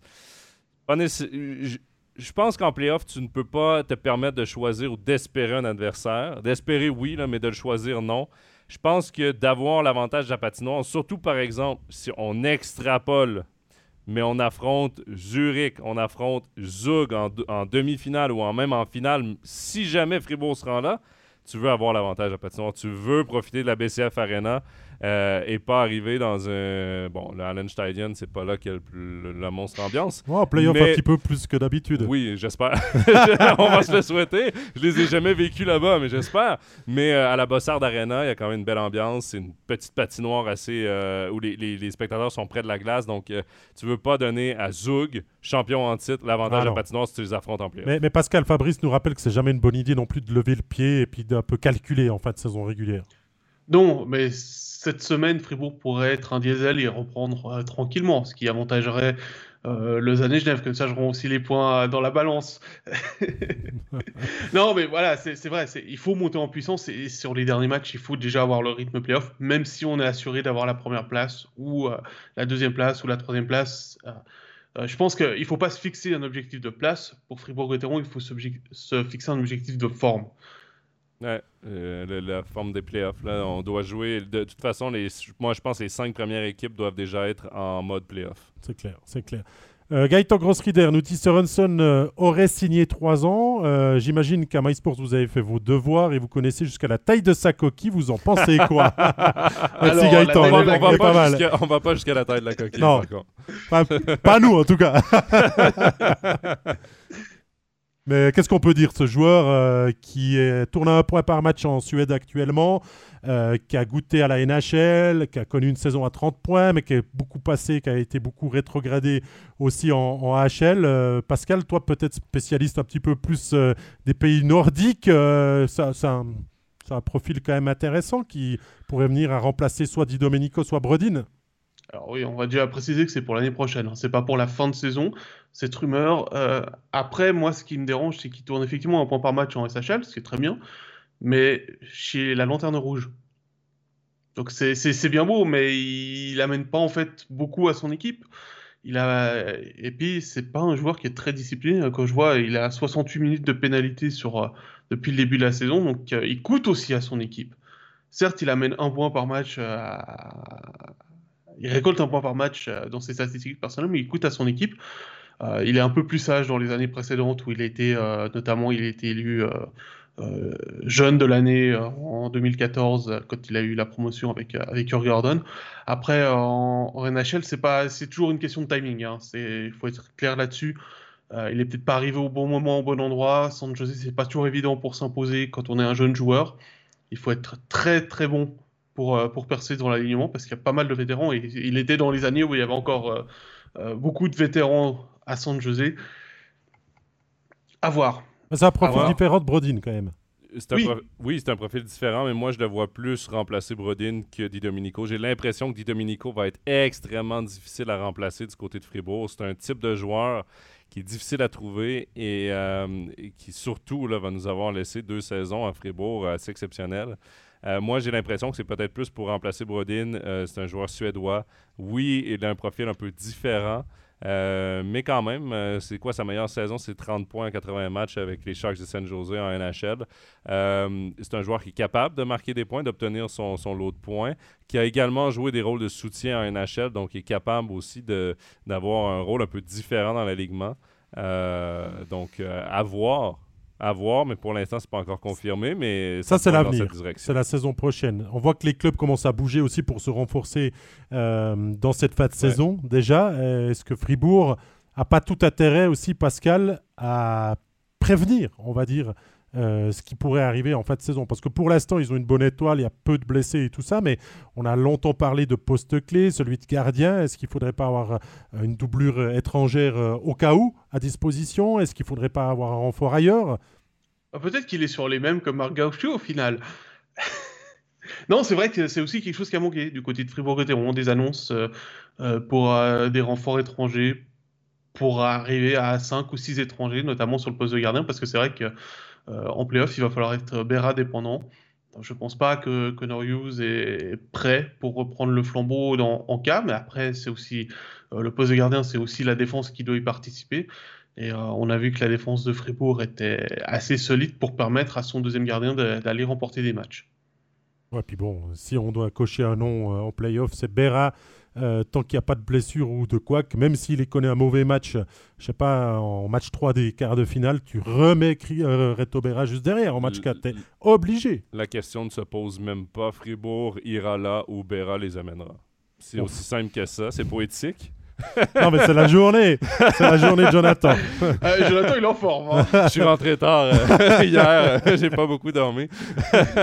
non, mais c'est vrai que Berra les, équipes qui gagnent les championnats ont toujours des bons gardiens. Bon, il y a les licences B hein, aussi qui peuvent arriver. On sait que les clubs respectent tant que euh, les autres clubs ne sont pas éliminés, de ne pas faire les annonces trop vite. C'est Gaëtan Muller qui nous pose la question, donc on n'en sait pas plus pour l'instant. Ça pourrait aussi être un, gardien euh, peut-être de Swiss League qui pourrait venir à Fribourg-Gotteron comme numéro 2 aux côtés de Conorius. Euh, bref, il y a encore beaucoup de choses qui, qui peuvent se, se passer à ce niveau-là. Pour, euh, compléter, pour compléter sur les, euh, sur les licences B, à savoir que les licences B des joueurs suisses, elles ont dû être signalées euh, au 15 février au niveau de la SIHF, puisque c'est les joueurs, euh, c'était la date de transfert pour les joueurs suisses. Et euh, il y a encore justement jusqu'au 1er mars pour euh, signaler ces licences étrangères. on va demander à Stéphane d'aller Mais effectivement, comme tu, comme tu le dis, les clubs ont tendance maintenant à, beaucoup respecter. Avant, il y a une dizaine d'années, on annonçait toute la liste des licences B qui étaient activées, puis ça posait aussi quelques problèmes en, en Ligue B à l'époque où euh, quand un club était éliminé, euh, finalement les, les, supporters avaient tendance à tomber sur les joueurs qui partaient euh, pour un club de Liga parce qu'ils avaient la licence B. Ah, finalement, bah, ils, étaient plus impliqués, mais ça c'est des choses que on entend toujours quand des équipes sont éliminées. c'est le cas notamment en NHL quand un club est éliminé, c'est parce que le joueur européen il pense au championnat du monde et puis qu'il veut retourner, qu'il va aller défendre son pays. Et puis par rapport à, à Wolf, bah non, non, c'est pas ça. Il faut le laisser à Joie. Euh, il est sous contrat avec Ajoie.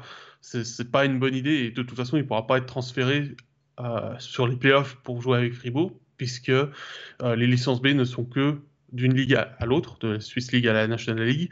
Et Wolf va jouer des matchs après le premier, va jouer des matchs dès, cette semaine avec Ajoie, donc il ne pourra pas aller jouer dans un autre club. Il ne pourra pas être transféré dans un autre club. Il y a Ludovic qui parle de la KHL pour un éventuel euh, renfort étranger du côté de Fribourg. Tous les clubs en ce moment ont les yeux rivés sur la KHL parce que les joueurs à ce temps-ci de l'année sont tellement difficiles à trouver, alors que la KHL a mis fin à son championnat régulier en raison de la COVID pour éviter les reports de matchs et tout. Ils ont dit nous, le championnat s'arrête là et on commence les playoffs directement avec le classement qu'on a là, point par match et tout. Donc, euh, c'est pourquoi il y a beaucoup de joueurs, euh, dont à Bienne, on a signé un joueur euh, sorti directement de la KHL parce qu'il y a beaucoup d'équipes éliminées. Donc, ça fait des joueurs disponibles pour les playoffs à des prix qui sont moins hauts aussi parce que, évidemment, le ratio de la saison, la saison est presque terminée. Donc, tu payes les joueurs beaucoup moins longtemps. donc, euh... nous avait aussi dit qu'il bah, n'avait pas de raison d'engager quelqu'un en janvier euh, s'il pouvait attendre euh, jusqu'à la deadline pour euh, faire venir quelqu'un, il avait d'ailleurs plutôt laissé la porte ouverte qu'il y aurait des renforts à Fribourg-Gotteron, mais que c'est toujours quelques sous d'économiser, de ne pas le faire venir pendant le, mois de février de manière inutile finalement. Et, même février, je veux dire, tu as, trois semaines de congé, tu payes un joueur pour trois semaines alors qu'il ne joue pas. C'est mieux d'attendre vraiment la limite et c'est pourquoi on devrait avoir d'autres joueurs de la KHL pour les, les, les équipes là, qui cherchent des derniers étrangers. Il y a également la, la, Liga finlandaise, hein, où tu peux aller piocher, puisqu'il n'y a pas de relégation en Liga finlandaise. Il y a cinq équipes qui ne font pas les playoffs. Il y a du choix. Il y a du choix. Pascal, tu vas garder la parole et tu vas être le premier à commencer à nous parler du HC Bienne. Oui, je crois qu'on l'a dit, pour le HC Bienne, c'est une semaine qui est finalement tranquille avec un seul match. C'est pas forcément euh, un cadeau, d'avoir un seul match, mais les euh, Célandais commenceront vendredi avec le derby contre Ajoie. Ce calendrier va leur permettre surtout de rapatrier tout le monde, notamment Tony Rayala, même s'il n'a pas beaucoup joué, tu l'as dit David, durant les jeux, mais avec le décalage horaire, il va pouvoir se poser. Tout le monde va pouvoir reprendre son rythme, reprendre ses repères à la Tissot Arena. Maintenant, euh, les Célandais ne doivent pas manquer leur retour au jeu, face à, à déjà pour une question de fierté euh, locale, mais surtout parce que on se souvient, ils sont restés sur euh, quatre défaites sur les cinq derniers matchs. Les trois premières de ces quatre défaites avaient été lors des temps supplémentaires, donc il y avait quand même des points qui avaient été engrangés. Mais il y a quand même euh, une cinquième place à, conserver, voire à les titiller les EDC Lions pour l'avantage de la glace à la quatrième place. Mais moi, j'avais pas aimé le non-verbal de l'entrevue de Gaëtan Haas à la fin du match contre Fribourg, le tout dernier avant la pause. Il était venu à l'entrevue, j'avais l'impression de voir un gars qui jouait à joie. Complètement démoralisé, euh, déçu, frustré. Euh, alors que oui, tu as quatre défaites en cinq matchs, mais justement, trois matchs qui, sont, qui, sont, qui ont été perdus en, temps supplémentaire. mais j'ai l'impression là, que peut-être qu'on sentait qu'on avait perdu un peu le momentum qu'on avait au début de la saison.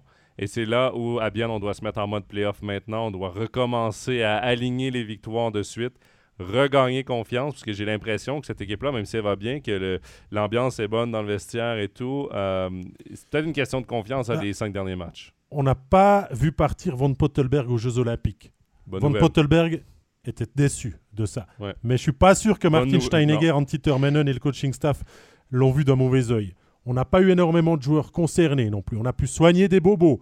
Est-ce que pour Bienne, c'était pas la bonne nouvelle qu'on ait eu trois semaines de pause pour se recentrer, se vider la tête, comme tu disais avant, et repartir sur euh, le bon patin? De cette manière On a signé Mick euh, Indrasis. Pascal, la prononciation? Alors normalement ça doit être Indrashis puisqu'il y a un, circonflexe retourné sur le premier S. J'étais sûr. J'aime bien le titiller comme ça parce que on, a, une, bah, certaine référence chez nous, hein, Pascal. Danny, c'est bien, Danny Génia s'est bien euh, moqué de moi parce que j'avais de la peine avec Andrei euh, Svechnikov. T'as toujours de la peine, je te le promets. oui, oui. Ça, c'est pour travailler l'ascenseur. Non, mais voilà, on s'est donné les moyens de se renforcer. On a signé un gros, beau bonhomme avec de l'expérience internationale qui était euh, au JO. Il a marqué un but. Euh, il joue en KHL depuis un bon petit moment. Euh, capable de 30 à 42 points dans le championnat russe, c'est pas rien non plus. Hein. donc, on se donne le moyen aussi d'avoir le choix à bien, Jonathan, parce qu'il y a certains peut-être qui déçoivent. On sait que Korpikowski a été blessé, mais il est revenu. C'est quand même compliqué. Que Salinen montre de belles choses, mais pourrait très bien aussi peut-être être dans un tournus intégré et tout ça de donner une carte supplémentaire au coach, surtout quand on voit le profil le recruter, je pense que Bien en avait besoin. On peut jouer à 5 étrangers depuis le début de la saison du côté de Bien. Il faut utiliser euh, cet avantage. Euh, Indragis, Chis, dites-le comme vous voulez. Indragis, euh, moi je pense que c'est un bon ajout. un étranger solide qui a de l'expérience. Beaucoup d'expérience du côté de la KHL. je l'ai vu jouer également. bon, il ne jouait pas avec les meilleurs clubs de KHL. il, a, joué longtemps à Riga, qui est le club laiton de KHL. C'est un club qui finissait souvent hors des playoffs, mais il était quand même l'un des bons joueurs de cette équipe. Il a été capitaine une ou deux saisons, donc ça, ça montre aussi le leadership. Il y a du leadership. Et, bon, moi, j'étais depuis le début de la saison, je trouvais bonne l'idée du HCBN d'attendre avant de signer ce fameux cinquième étranger, puisque de un, tu vas le payer moins cher. De deux, tu peux analyser ton équipe sur tes besoins. Oui, le besoin en attaque était réel, mais on s'est trompé. J'ai l'impression qu'avec Korpikoski, on a signé un CV plus qu'un joueur encore capable de faire le job parce qu'évidemment, avec ses années de NHL, avec son parcours en Finlande et tout ça, il était intéressant, mais. Avec sa blessure, il y avait, un gros, point il y avait un gros point d'interrogation. On a, on a décidé, on a, on a, on a joué. Euh, avec ça, euh, on a décidé d'y aller le tout pour le tout. Dans son cas, moi, je préfère grandement la signature d'Indrazis, qui a été libre parce que son équipe n'a pas fait les playoffs en KHL. J'ai bien hâte de le voir évoluer dans notre championnat et j'espère qu'il y restera. C'est un joueur que j'avais bien aimé voir euh, du côté de la KHL. J'ai hâte de voir maintenant dans notre championnat si ce sera la même chose. Et toi, Pascal, t'en penses quoi de ce joueur laiton Comme ça, j'arrête de le prononcer. Mais écoute, je pense que Mix Indrachis est un très bon joueur pour le, pour le championnat suisse. Et il a prouvé non seulement avec la KHL, comme tu le dis, euh, Jonathan, il était très bon avec Riga, notamment euh, un petit peu moins là, avec euh, Podolski, avec Vladivostok, parce qu'il avait peut-être un rôle légèrement différent. Là, il faudrait aller euh, fouiner un petit peu plus pour voir quel était l'alignement sur lequel il était proposé. Mais avec la Lettonie, il a aussi été très bon chaque année euh, au championnat du monde et je pense qu'il a profité de ses connaissances dans l'équipe euh, lettonne du côté euh, de Ronald Skenins. Il y a quelques connexions qui sont vite de, faites. Denis Smirnov, de poser des questions sur les, sur les joueurs qui étaient qui, sur le qu'est-ce qu'ils pourraient apporter au niveau de la, National League. Et je pense que là, c'est une très belle pioche qui a été cherchée Martin Steininger.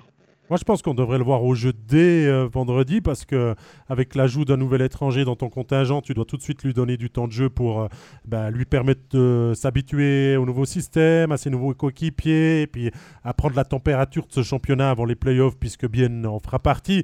Euh, c'est vrai, Jonathan, tu disais maintenant, bah, quel est le but de bien dans cette de saison, c'est bah, de terminer le, mieux possible. Il y a 4 points de, retard sur Zurich avec un match de moins. Euh, si on regarde le, classement, il faut se méfier de Davos, euh, voir depuis derrière si ça remonte fort, mais je pense que Bien est, quand même est bien placé. à 70, 75% d'être sûr dans, dans, le top 6.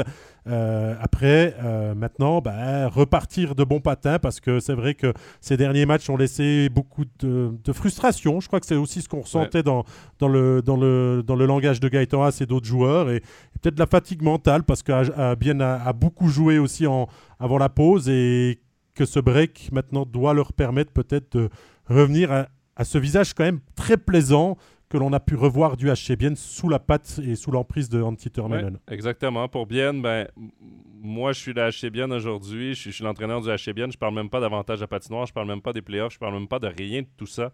Les playoffs sont quasi joués. On, est, on a probablement une place en playoffs. Euh, l'avantage à patinoire, je suis le HC Bien. Je m'en fous. Je m'en fous. Je veux simplement que l'équipe rentre avec beaucoup de confiance, qu'on retrouve la confiance qu'on avait au début de saison.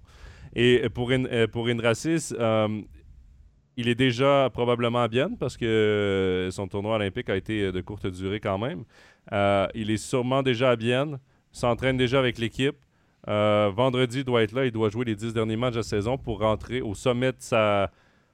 Pas de sa forme, parce qu'évidemment, il a joué une saison en KHL, mais au sommet de sa connaissance bon, Il doit retrouver sa confiance, hein, parce que Pascal disait, il a quand même pas fait une grande saison jusque-là en KHL en fonction du rôle qui lui était attribué, mais à Bien, on peut clairement s'imaginer qu'il aura euh, beaucoup plus de lumière sur lui, beaucoup plus de responsabilités, beaucoup plus d'allant offensif. Et, là, tu vas avoir deux très solides premiers trios.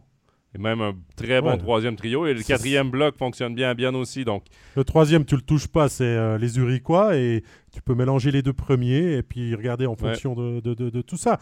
Euh, Fabrice nous dit Gaëtan va-t-il se réveiller Pascal, tiens, c'est là.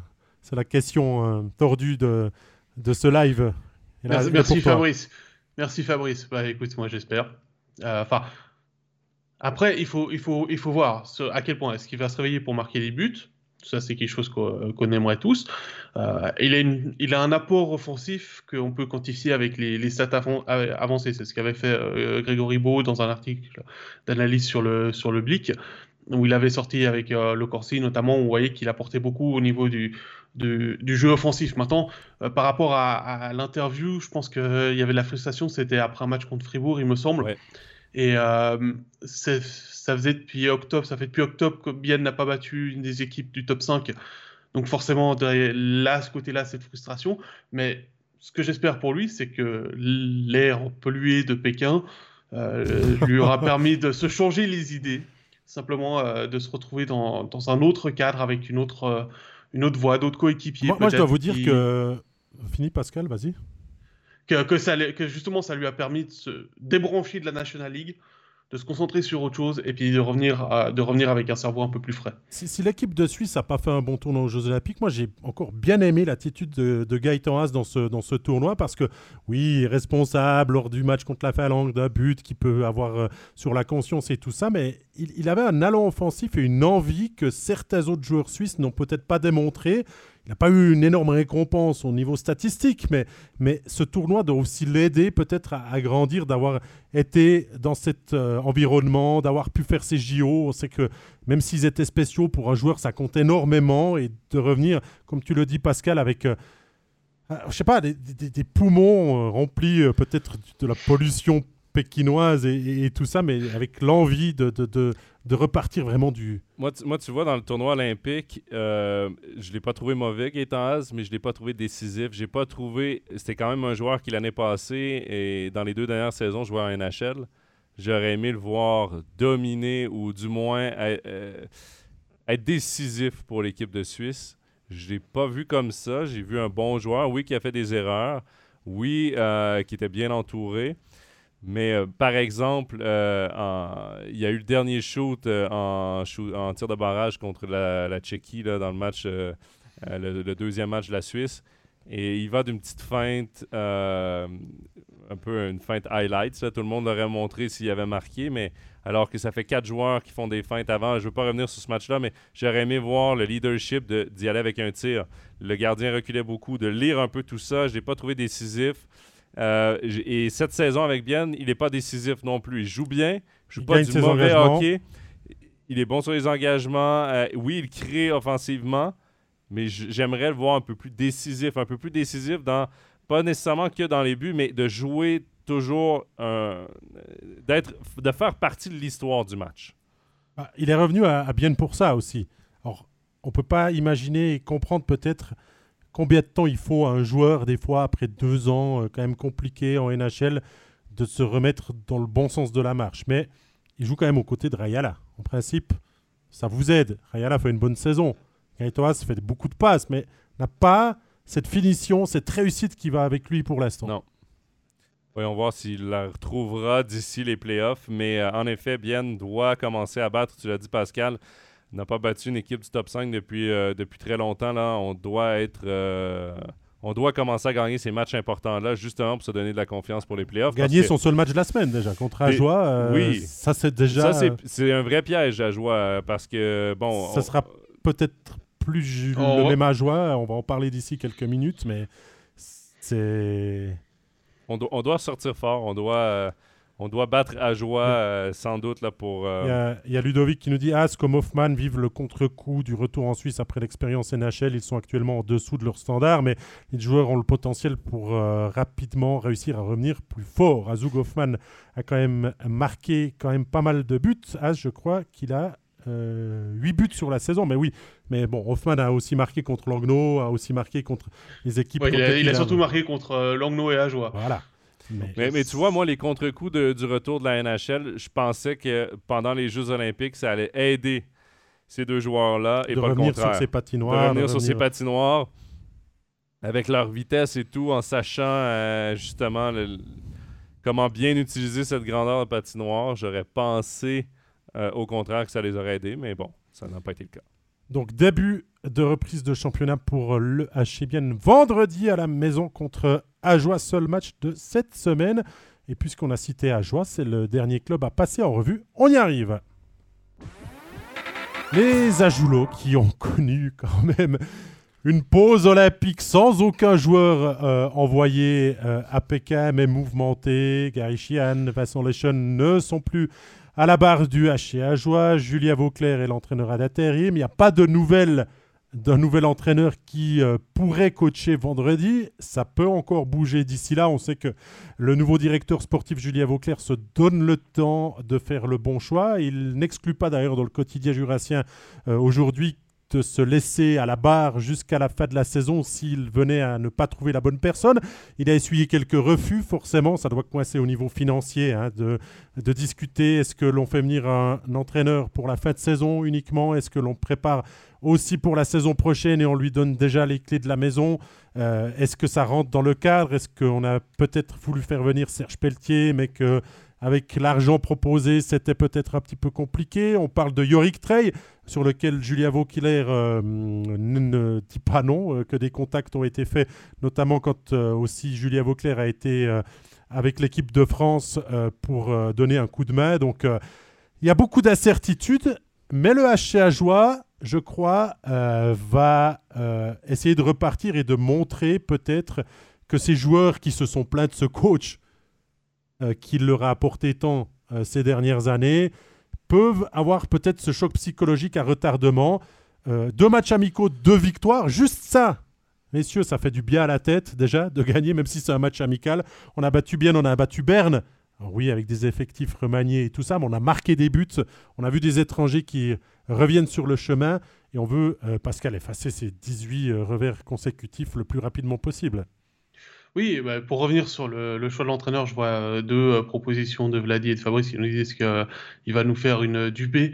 je pense que c'est pas une bonne idée.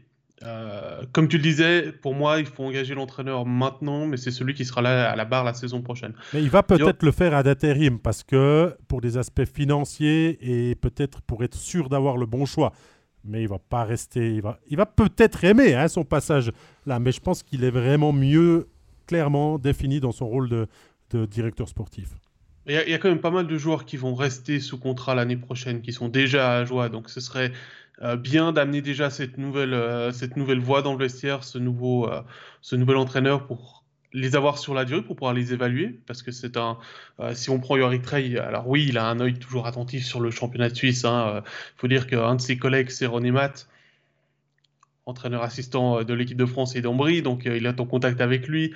Euh, il regarde aussi ce que font les joueurs français qui sont dans le championnat de Suisse, donc il sait ce qui se passe, d'autant plus qu'il y a Lou Bogdanov à Ajoar, hein, qui, est, joueur de l'équipe de France. voilà, ce serait bien que pour moi l'entraîneur arrive le plus vite possible, et encore cette semaine. Maintenant, il y a toujours ce problème financier, mais je pense que si on est capable de virer un entraîneur, c'est qu'on est capable derrière d'assumer l'engagement d'un nouvel entraîneur. D'autant plus que Gary euh, et Vincent vont être payés encore quelques saisons, puisqu'ils avaient prolongé leur, leur contrat. Euh, oui, les victoires de prestige, elles sont, elles sont bien pour la tête. C'était important pour, euh, pour les Ajoulots de jouer sans pression, de jouer des matchs où l'adversaire peut-être aussi était sans pression. Ça va être un petit peu plus compliqué contre, contre Bienne déjà vendredi, puisqu'il va falloir que, que Bienne, on l'a dit, relance la machine, se remettre sur le, le chemin de la victoire. Après, il y a eu d'autres euh, bonnes nouvelles durant cette pause. Hein. Il n'y a pas eu que euh, le départ de Gary et, de Vincent. Il y a eu, euh, il y a eu les, la prolongation notamment de, de Willy Hubert, qui est une bonne nouvelle aussi de ce côté-là, puisqu'on mise quand même sur des joueurs de stabilité. Après, c'est clair, voilà, il va falloir trouver des solutions pour pouvoir engager l'entraîneur, de ce que j'ai entendu de nos contacts sur place. Euh, c'était plus un problème euh, administratif pour l'instant pour euh, une arrivée d'Yorick Trey le plus vite possible. On est dans une saison où là, plus rien, il n'y a, plus rien qui veut dire quoi que ce soit pour à joie. On bâtit pour l'année prochaine. Aussi bien être patient, aller chercher pour Julien Vauclair exactement le coach qu'il veut pour faire passer le message qu'il veut, que cette équipe ressemble à exactement ce qu'il veut que de se précipiter, prendre un coach par intérim. Julien Vauclair ne sera vraisemblablement pas le coach l'an prochain de cette équipe-là, mais déjà, il y a une différence marquée de certaines choses, de certaines habitudes dans les matchs hors concours qu'on a eu pendant la pause versus l'ère Gary Chian. Julien Vauclair ne doit rien à personne dans cette équipe, à aucun joueur, n'a pas les liens que Chian avait avec certains joueurs. Et déjà, j'ai su que Vauclair, pendant le premier match préparatoire amical qu'ils ont joué, a passé un commentaire à Devos sur son temps de jeu. Euh, et ah, les joueurs au banc étaient très contents d'entendre ce commentaire parce que, à un moment donné, euh, ça fait partie des mauvaises habitudes, entre guillemets, qui restaient de la Swiss League, qu'on doit maintenant euh, arriver en National League, qu'on doit un peu tous embarquer dans le même bateau et ramer du même sens. Et je sais que ça fait plaisir à bien des joueurs d'entendre vos clairs déjà euh, parler à, DeVos de cette façon-là. Et c'est pas DeVos nécessairement, je veux pas pointer lui du ah doigt, mais, c'est cet exemple de mauvaise habitude. Il y a ceux qui peuvent être contents du changement d'entraîneur parce qu'ils l'ont peut-être réclamé quand Julien Vauclair est arrivé, qu'ils ont fait des entretiens et tout ça.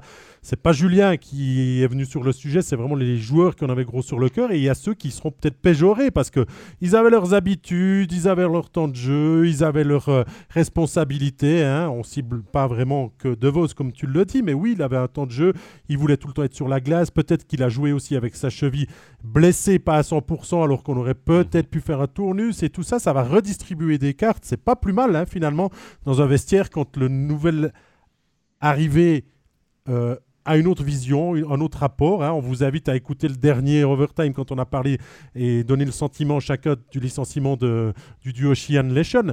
On doit partir de l'avant et devenir une véritable équipe de National League. C'est pas que Gary et Vincent n'y sont pas arrivés, mais avec ce qu'ils avaient entre les mains, c'était difficile de faire mieux avec les blessures et tout ça. Mais Maintenant, on doit se projeter dans la prochaine saison. On doit la préparer maintenant avec quelques succès et redistribuer des cartes, modifier les lignes et tout ça.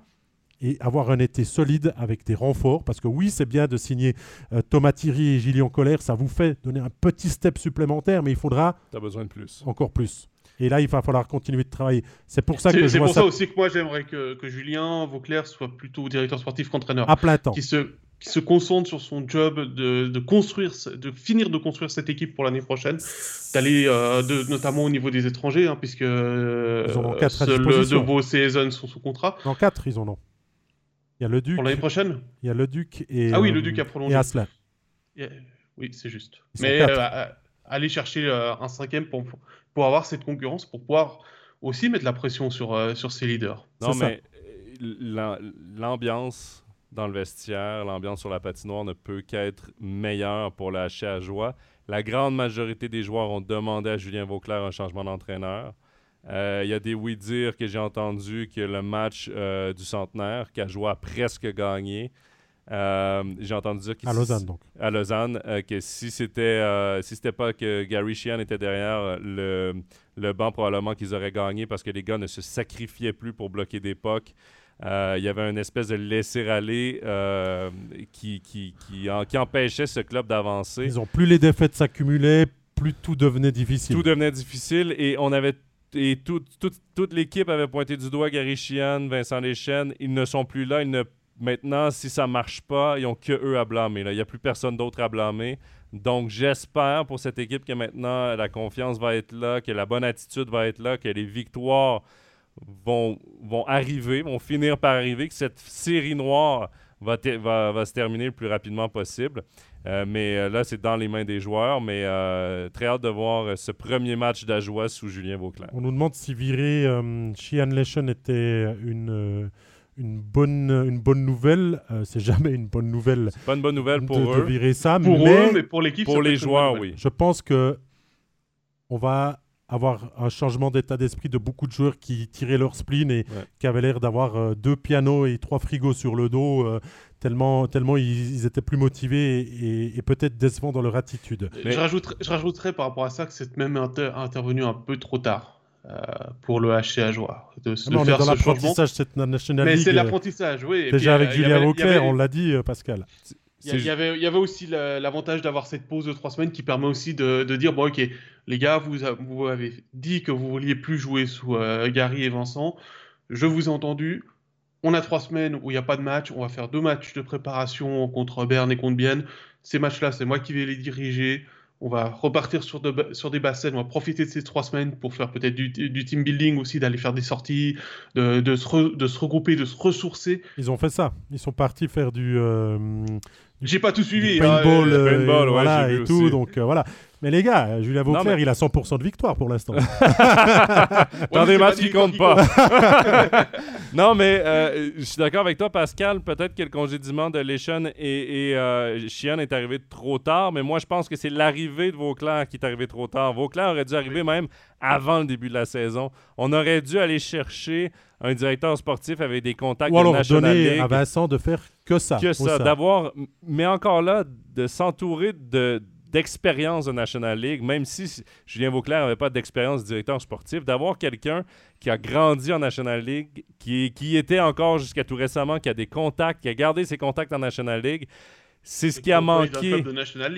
C'est ce qui a manqué à jouer en début de saison, euh, c'est d'avoir ces contacts-là, c'est d'avoir cette ce professionnalisme-là, de, devenir un club de National League. Qu'est-ce que ça prend pour devenir un club de National League? Je pense que les gars, ils naviguaient un peu... Euh, quand ils se sont réveillés de leur promotion, euh, c'était euh, déjà le mois d'août. Et puis, c'était un peu sauf qui feu au début. On va faire avec les moyens du bourg, ça va bien se passer. Le début de saison était encore presque une réussite. Hein, par rapport à, C'était une réussite par rapport à ce qu'ils à faire. mais après, il y a la réalité C'est peut-être ce qui a joué contre eux au final. Hein, ce début de saison réussi où ils ne se sont pas rendus compte de la réalité de la National League, ils étaient encore sur le petit nuage. Et euh, tout d'un coup, en, octobre-novembre, la, réalité. Euh, bah, on parlait d'un mur tout à l'heure euh, pour Patrick Fischer. Moi, je crois que le mur a joué à la prix et s'est rendu compte que vraiment il y avait une différence. Et comme tu dis, c'est vrai, ça aurait été bien d'avoir un directeur sportif à plein temps dès le début, mais là, je pense qu'on a été un petit peu naïf du côté du HCA. Il faut dire que dans le premier tour, là, dans le premier mois, quand tu affrontes la première fois les 12 équipes, pas tout le monde, pas qu'ils prennent pas ça au sérieux, mais il y a des équipes qui s'attendent peut-être à rien de toi, qui vont te prendre un peu euh, de haut. Et là, tu surprends, mais euh, rendu au moment où est-ce qu'on est, chaque point est important et c'est la course au playoff, il euh, n'y a personne qui va te faire de cadeau. Et ça, ça nuit beaucoup dans les, dans les tours suivants pour la joie. Par rapport au dernier match amical contre Berne, on sait que Julien Vauclair va pouvoir compter sur cinq étrangers à disposition, qui va donc pouvoir faire un choix, puisque Wenström et, Fortier sont là avec euh, De Vos, Le Duc et Asselin à disposition. Donc il va falloir faire un choix. Euh, le menu, on vous a dit, c'est bien à bien vendredi et contre Zurich samedi. Enfin, c'est deux équipes qui jouent le haut du classement, mais à voir comment Ajoie va se, va se comporter. Et je veux revenir sur une question de Nicolas Puccio qui nous dit euh, une rumeur enverrait donc Yorick Trey, on y revient, à cette discussion sur un des candidats papables du HC Ajoie. Vu de France, d'où il vient, hein, donc Nicolas, son travail avec Mulhouse a été salué par un trophée de meilleur coach de Ligue Magnus. Il est également assistant de l'équipe de France A et en charge des MVET qu'il a fait remonter en première division. Quel est votre avis? Est-ce qu'il pourrait être l'entraîneur qui pourrait faire le, step supérieur à, à, On a un petit peu parlé de Yorick Trey, euh, c'est vrai, mais euh, c'est un, ancien ailier qu'on a connu du côté de Genève. 2005 euh, peut-être, quand il était venu avec les, avec les Aigles jouer deux saisons, qui est depuis quatre ans un entraîneur désormais, deux bonnes années, une année et demie avec Mulhouse et maintenant deux ans au sein de la fédération. je pense que par rapport il, faut, regrouper tout, tout avec un joie. Au budget à disposition et la vision que l'on veut donner, d'avoir un, entraîneur peut-être qui tricolore, qui est quand même sensible au hockey de notre championnat, qui ne le connaît pas, ça peut, ça peut être un bon choix. Moi, en tout cas, quand j'ai lu ça et que je suis allé un peu me renseigner sur Trey, j'ai un sentiment plutôt positif. Ça ne veut pas dire que ça sera le choix, le, le choix d'Ajoie, mais je pense que ça pourrait apporter un vent nouveau euh, aussi euh, de le laisser responsable d'une équipe professionnelle en, Suisse. Bah moi, ce que j'aime bien avec lui, euh, au-delà de sa carrière de joueur, mais autant qu'entraîneur, c'est qu'il a été bombardé entraîneur de Mulhouse en 2018. On lui a pas laissé le choix, il est devenu entraîneur-joueur. Il a dû prendre cette équipe. C'était sa dernière saison, il était là pour profiter, terminer sa carrière tranquillement dans le championnat de France parce qu'il a une très belle carrière internationale. Il a pris son job d'entraîneur très à cœur. Il a été récompensé, comme le dit Nicolas, avec euh, le titre d'entraîneur de, l'année la saison suivante. Et euh, derrière, c'est Philippe Beson et René Matt qui ont, été le chercher pour qu'il complète le staff de l'équipe de France au niveau de la première équipe. Donc, je pense que en deux ans, en un an et demi avec, euh, avec Mulhouse, il a prouvé qu'il avait le niveau pour coacher des bonnes équipes. que ce soit le niveau de la, la Ligue Magnus, hein, le, bas, le, haut de la Ligue Magnus, c'est le bas de la, National League au niveau de certaines équipes.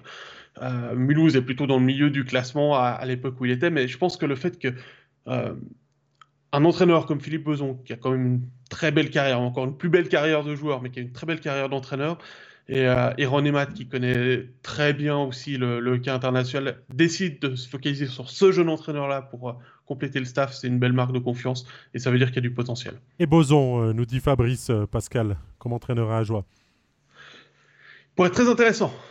C'est un très bon coach. Philippe Beson, c'est un très bon formateur aussi. Il sait très bien parler avec les jeunes. En plus, sa carrière parle. dès qu'il ouvre la bouche, hein, les, les, gens se taisent pour l'écouter, vu la carrière qu'il a derrière lui. Euh, par contre, c'est un entraîneur qui peut être très dur. Parce que sa, mentalité de, de, de, chamonniard, de montagnard, euh, il le dit lui-même, hein, c'est pas quelqu'un qui parle beaucoup, mais quand il parle, souvent, ça peut être très cinglant, ça peut faire très mal. Euh, ça peut être intéressant, mais je pense que là, il avait, essayé un temps d'être entraîneur à Bordeaux et en équipe de France. Et ça s'était mal fini à Bordeaux parce qu'il il n'arrivait pas à assumer les deux. Donc pas forcément bon choix. On que Gary était aussi un éternel euh, gagnant, euh, vraiment euh, un entraîneur qui essayait de tirer le meilleur de chaque match, même quand ça allait pas. Toi, à t'entendre, tu partirais peut-être sur un autre caractère, peut-être. Oui, moi je partirais plutôt sur, sur Yorick Trey que sur Philippe Beson.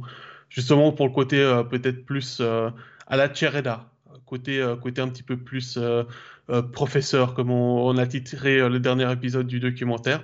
Et puis je vois qu'il y a une question de Gilles euh, par rapport à Danny Gelina. Pour la saison prochaine, Danny m'a quand même glissé hier avant ah. qu'on prenne le, commentaire qu'il avait des vues plutôt sur le sud de la Suisse romande. C'est pas mal dit ça. Voilà. C'est pas mal dit. Voilà pour le, le HCA Joie. on a fait le tour d'horizon des, des, clubs romans, messieurs. On va pouvoir passer euh, au programme de la semaine, Jonathan. Il est quand même bien chargé, bien costaud. Enfin, j'ai envie de dire un programme chargé pour nous. Euh, on reprend la National League évidemment demain avec entre autres des matchs de Genève, déplacement Davos et de Lausanne qui reçoit Ambry. C'est dès 19h40 sur euh, MySports. Deux matchs également mercredi, dont l'affrontement entre Fribourg et euh, Lausanne. Ensuite, il y aura également de la Swiss League, mercredi à ne pas manquer, Cloton contre Langenthal, un match qui promet euh, dès 19h40 sur MySports One. La E-National League, euh, ce sera mes débuts à la E-National League, jeudi, donc sur notre chaîne Twitch. Vendredi, studio dès 19h25 avec le match bien à joie en match studio. Samedi également, studio 19h25. Et là, si je ne me trompe pas, c'est Genève-Berne, le match studio. Et également, ne pas manquer le documentaire 100% Ambry à 20h15, MySports 3 dimanche. Si je ne me trompe pas, c'est le septième épisode. Ça va être le cinquième. Cinquième, Je, suis rendu trop loin. T'as un petit peu d'avance. tu les as déjà tous vus, c'est pour ça. Donc voilà pour le programme de la semaine. Un programme chargé, mais euh, évidemment pour nous, amateurs de hockey, euh, un programme qui promet. Bon, vous avez compris, à part ce soir, vous avez droit à du hockey. Ce soir, c'est le moment où est-ce que vous soupez avec la, avec la conjointe, ou le vous conjoint, prenez du temps de famille, en famille. Et ensuite, c'est 100% hockey. C'est vous qui gérez la télécommande ou qui allez au match, bien sûr, parce que profitez aussi de ces mesures Covid. Hein. Nous, bien sûr, on a envie que vous nous suiviez sur MySports et tout ça, mais on peut que vous encourager aussi à aller, de mettre de l'ambiance dans, dans, dans les patinoires. On vous rappelle on compte euh, sur vous, bien sûr, pour s'abonner toujours plus euh, à nos différentes plateformes, que vous allez pouvoir réécouter cet épisode du jour, que ce soit sur YouTube, sur notre page Facebook, en podcast sur SoundCloud, Apple Podcast, Spotify. Merci d'avoir été avec nous. Hein. On a adoré vos questions, hein, vraiment. Euh, ça a bien donné avec l'équipe de Suisse, ça a donné le tempo et, tout. Euh, Pascal Jonathan, on vous retrouve au micro cette semaine. Joe, bah, dès demain, c'est toi qui auras le match crucial Davos-Genève. Pardon, hein, tu remercieras le planificateur au passage. Je, ne sais pas si. non, mais je sais pas si je vais être en forme. Par contre, avec l'altitude, là. arrête, T'as qu'à partir ce soir aussi. Il est en décalage horaire en plus. Pascal, toi, tes fans devront attendre samedi dis pour t'entendre, mais c'est Genève-Berne, excuse aussi du peu, euh, donc c'est pas mal aussi ce qui t'attend. Euh, je serai aux commandes de Fribourg contre Lausanne mercredi et bien sûr toutes les autres rencontres complétées et commentées par le reste de notre équipe. Donc voilà, merci Jonathan, merci Pascal pour cette très bonne tenue d'émission. Et on vous souhaite une très bonne semaine de reprise. On va terminer cette saison régulière en force et on aura hâte de la suite. Allez, on le voit la fin. Bye bye.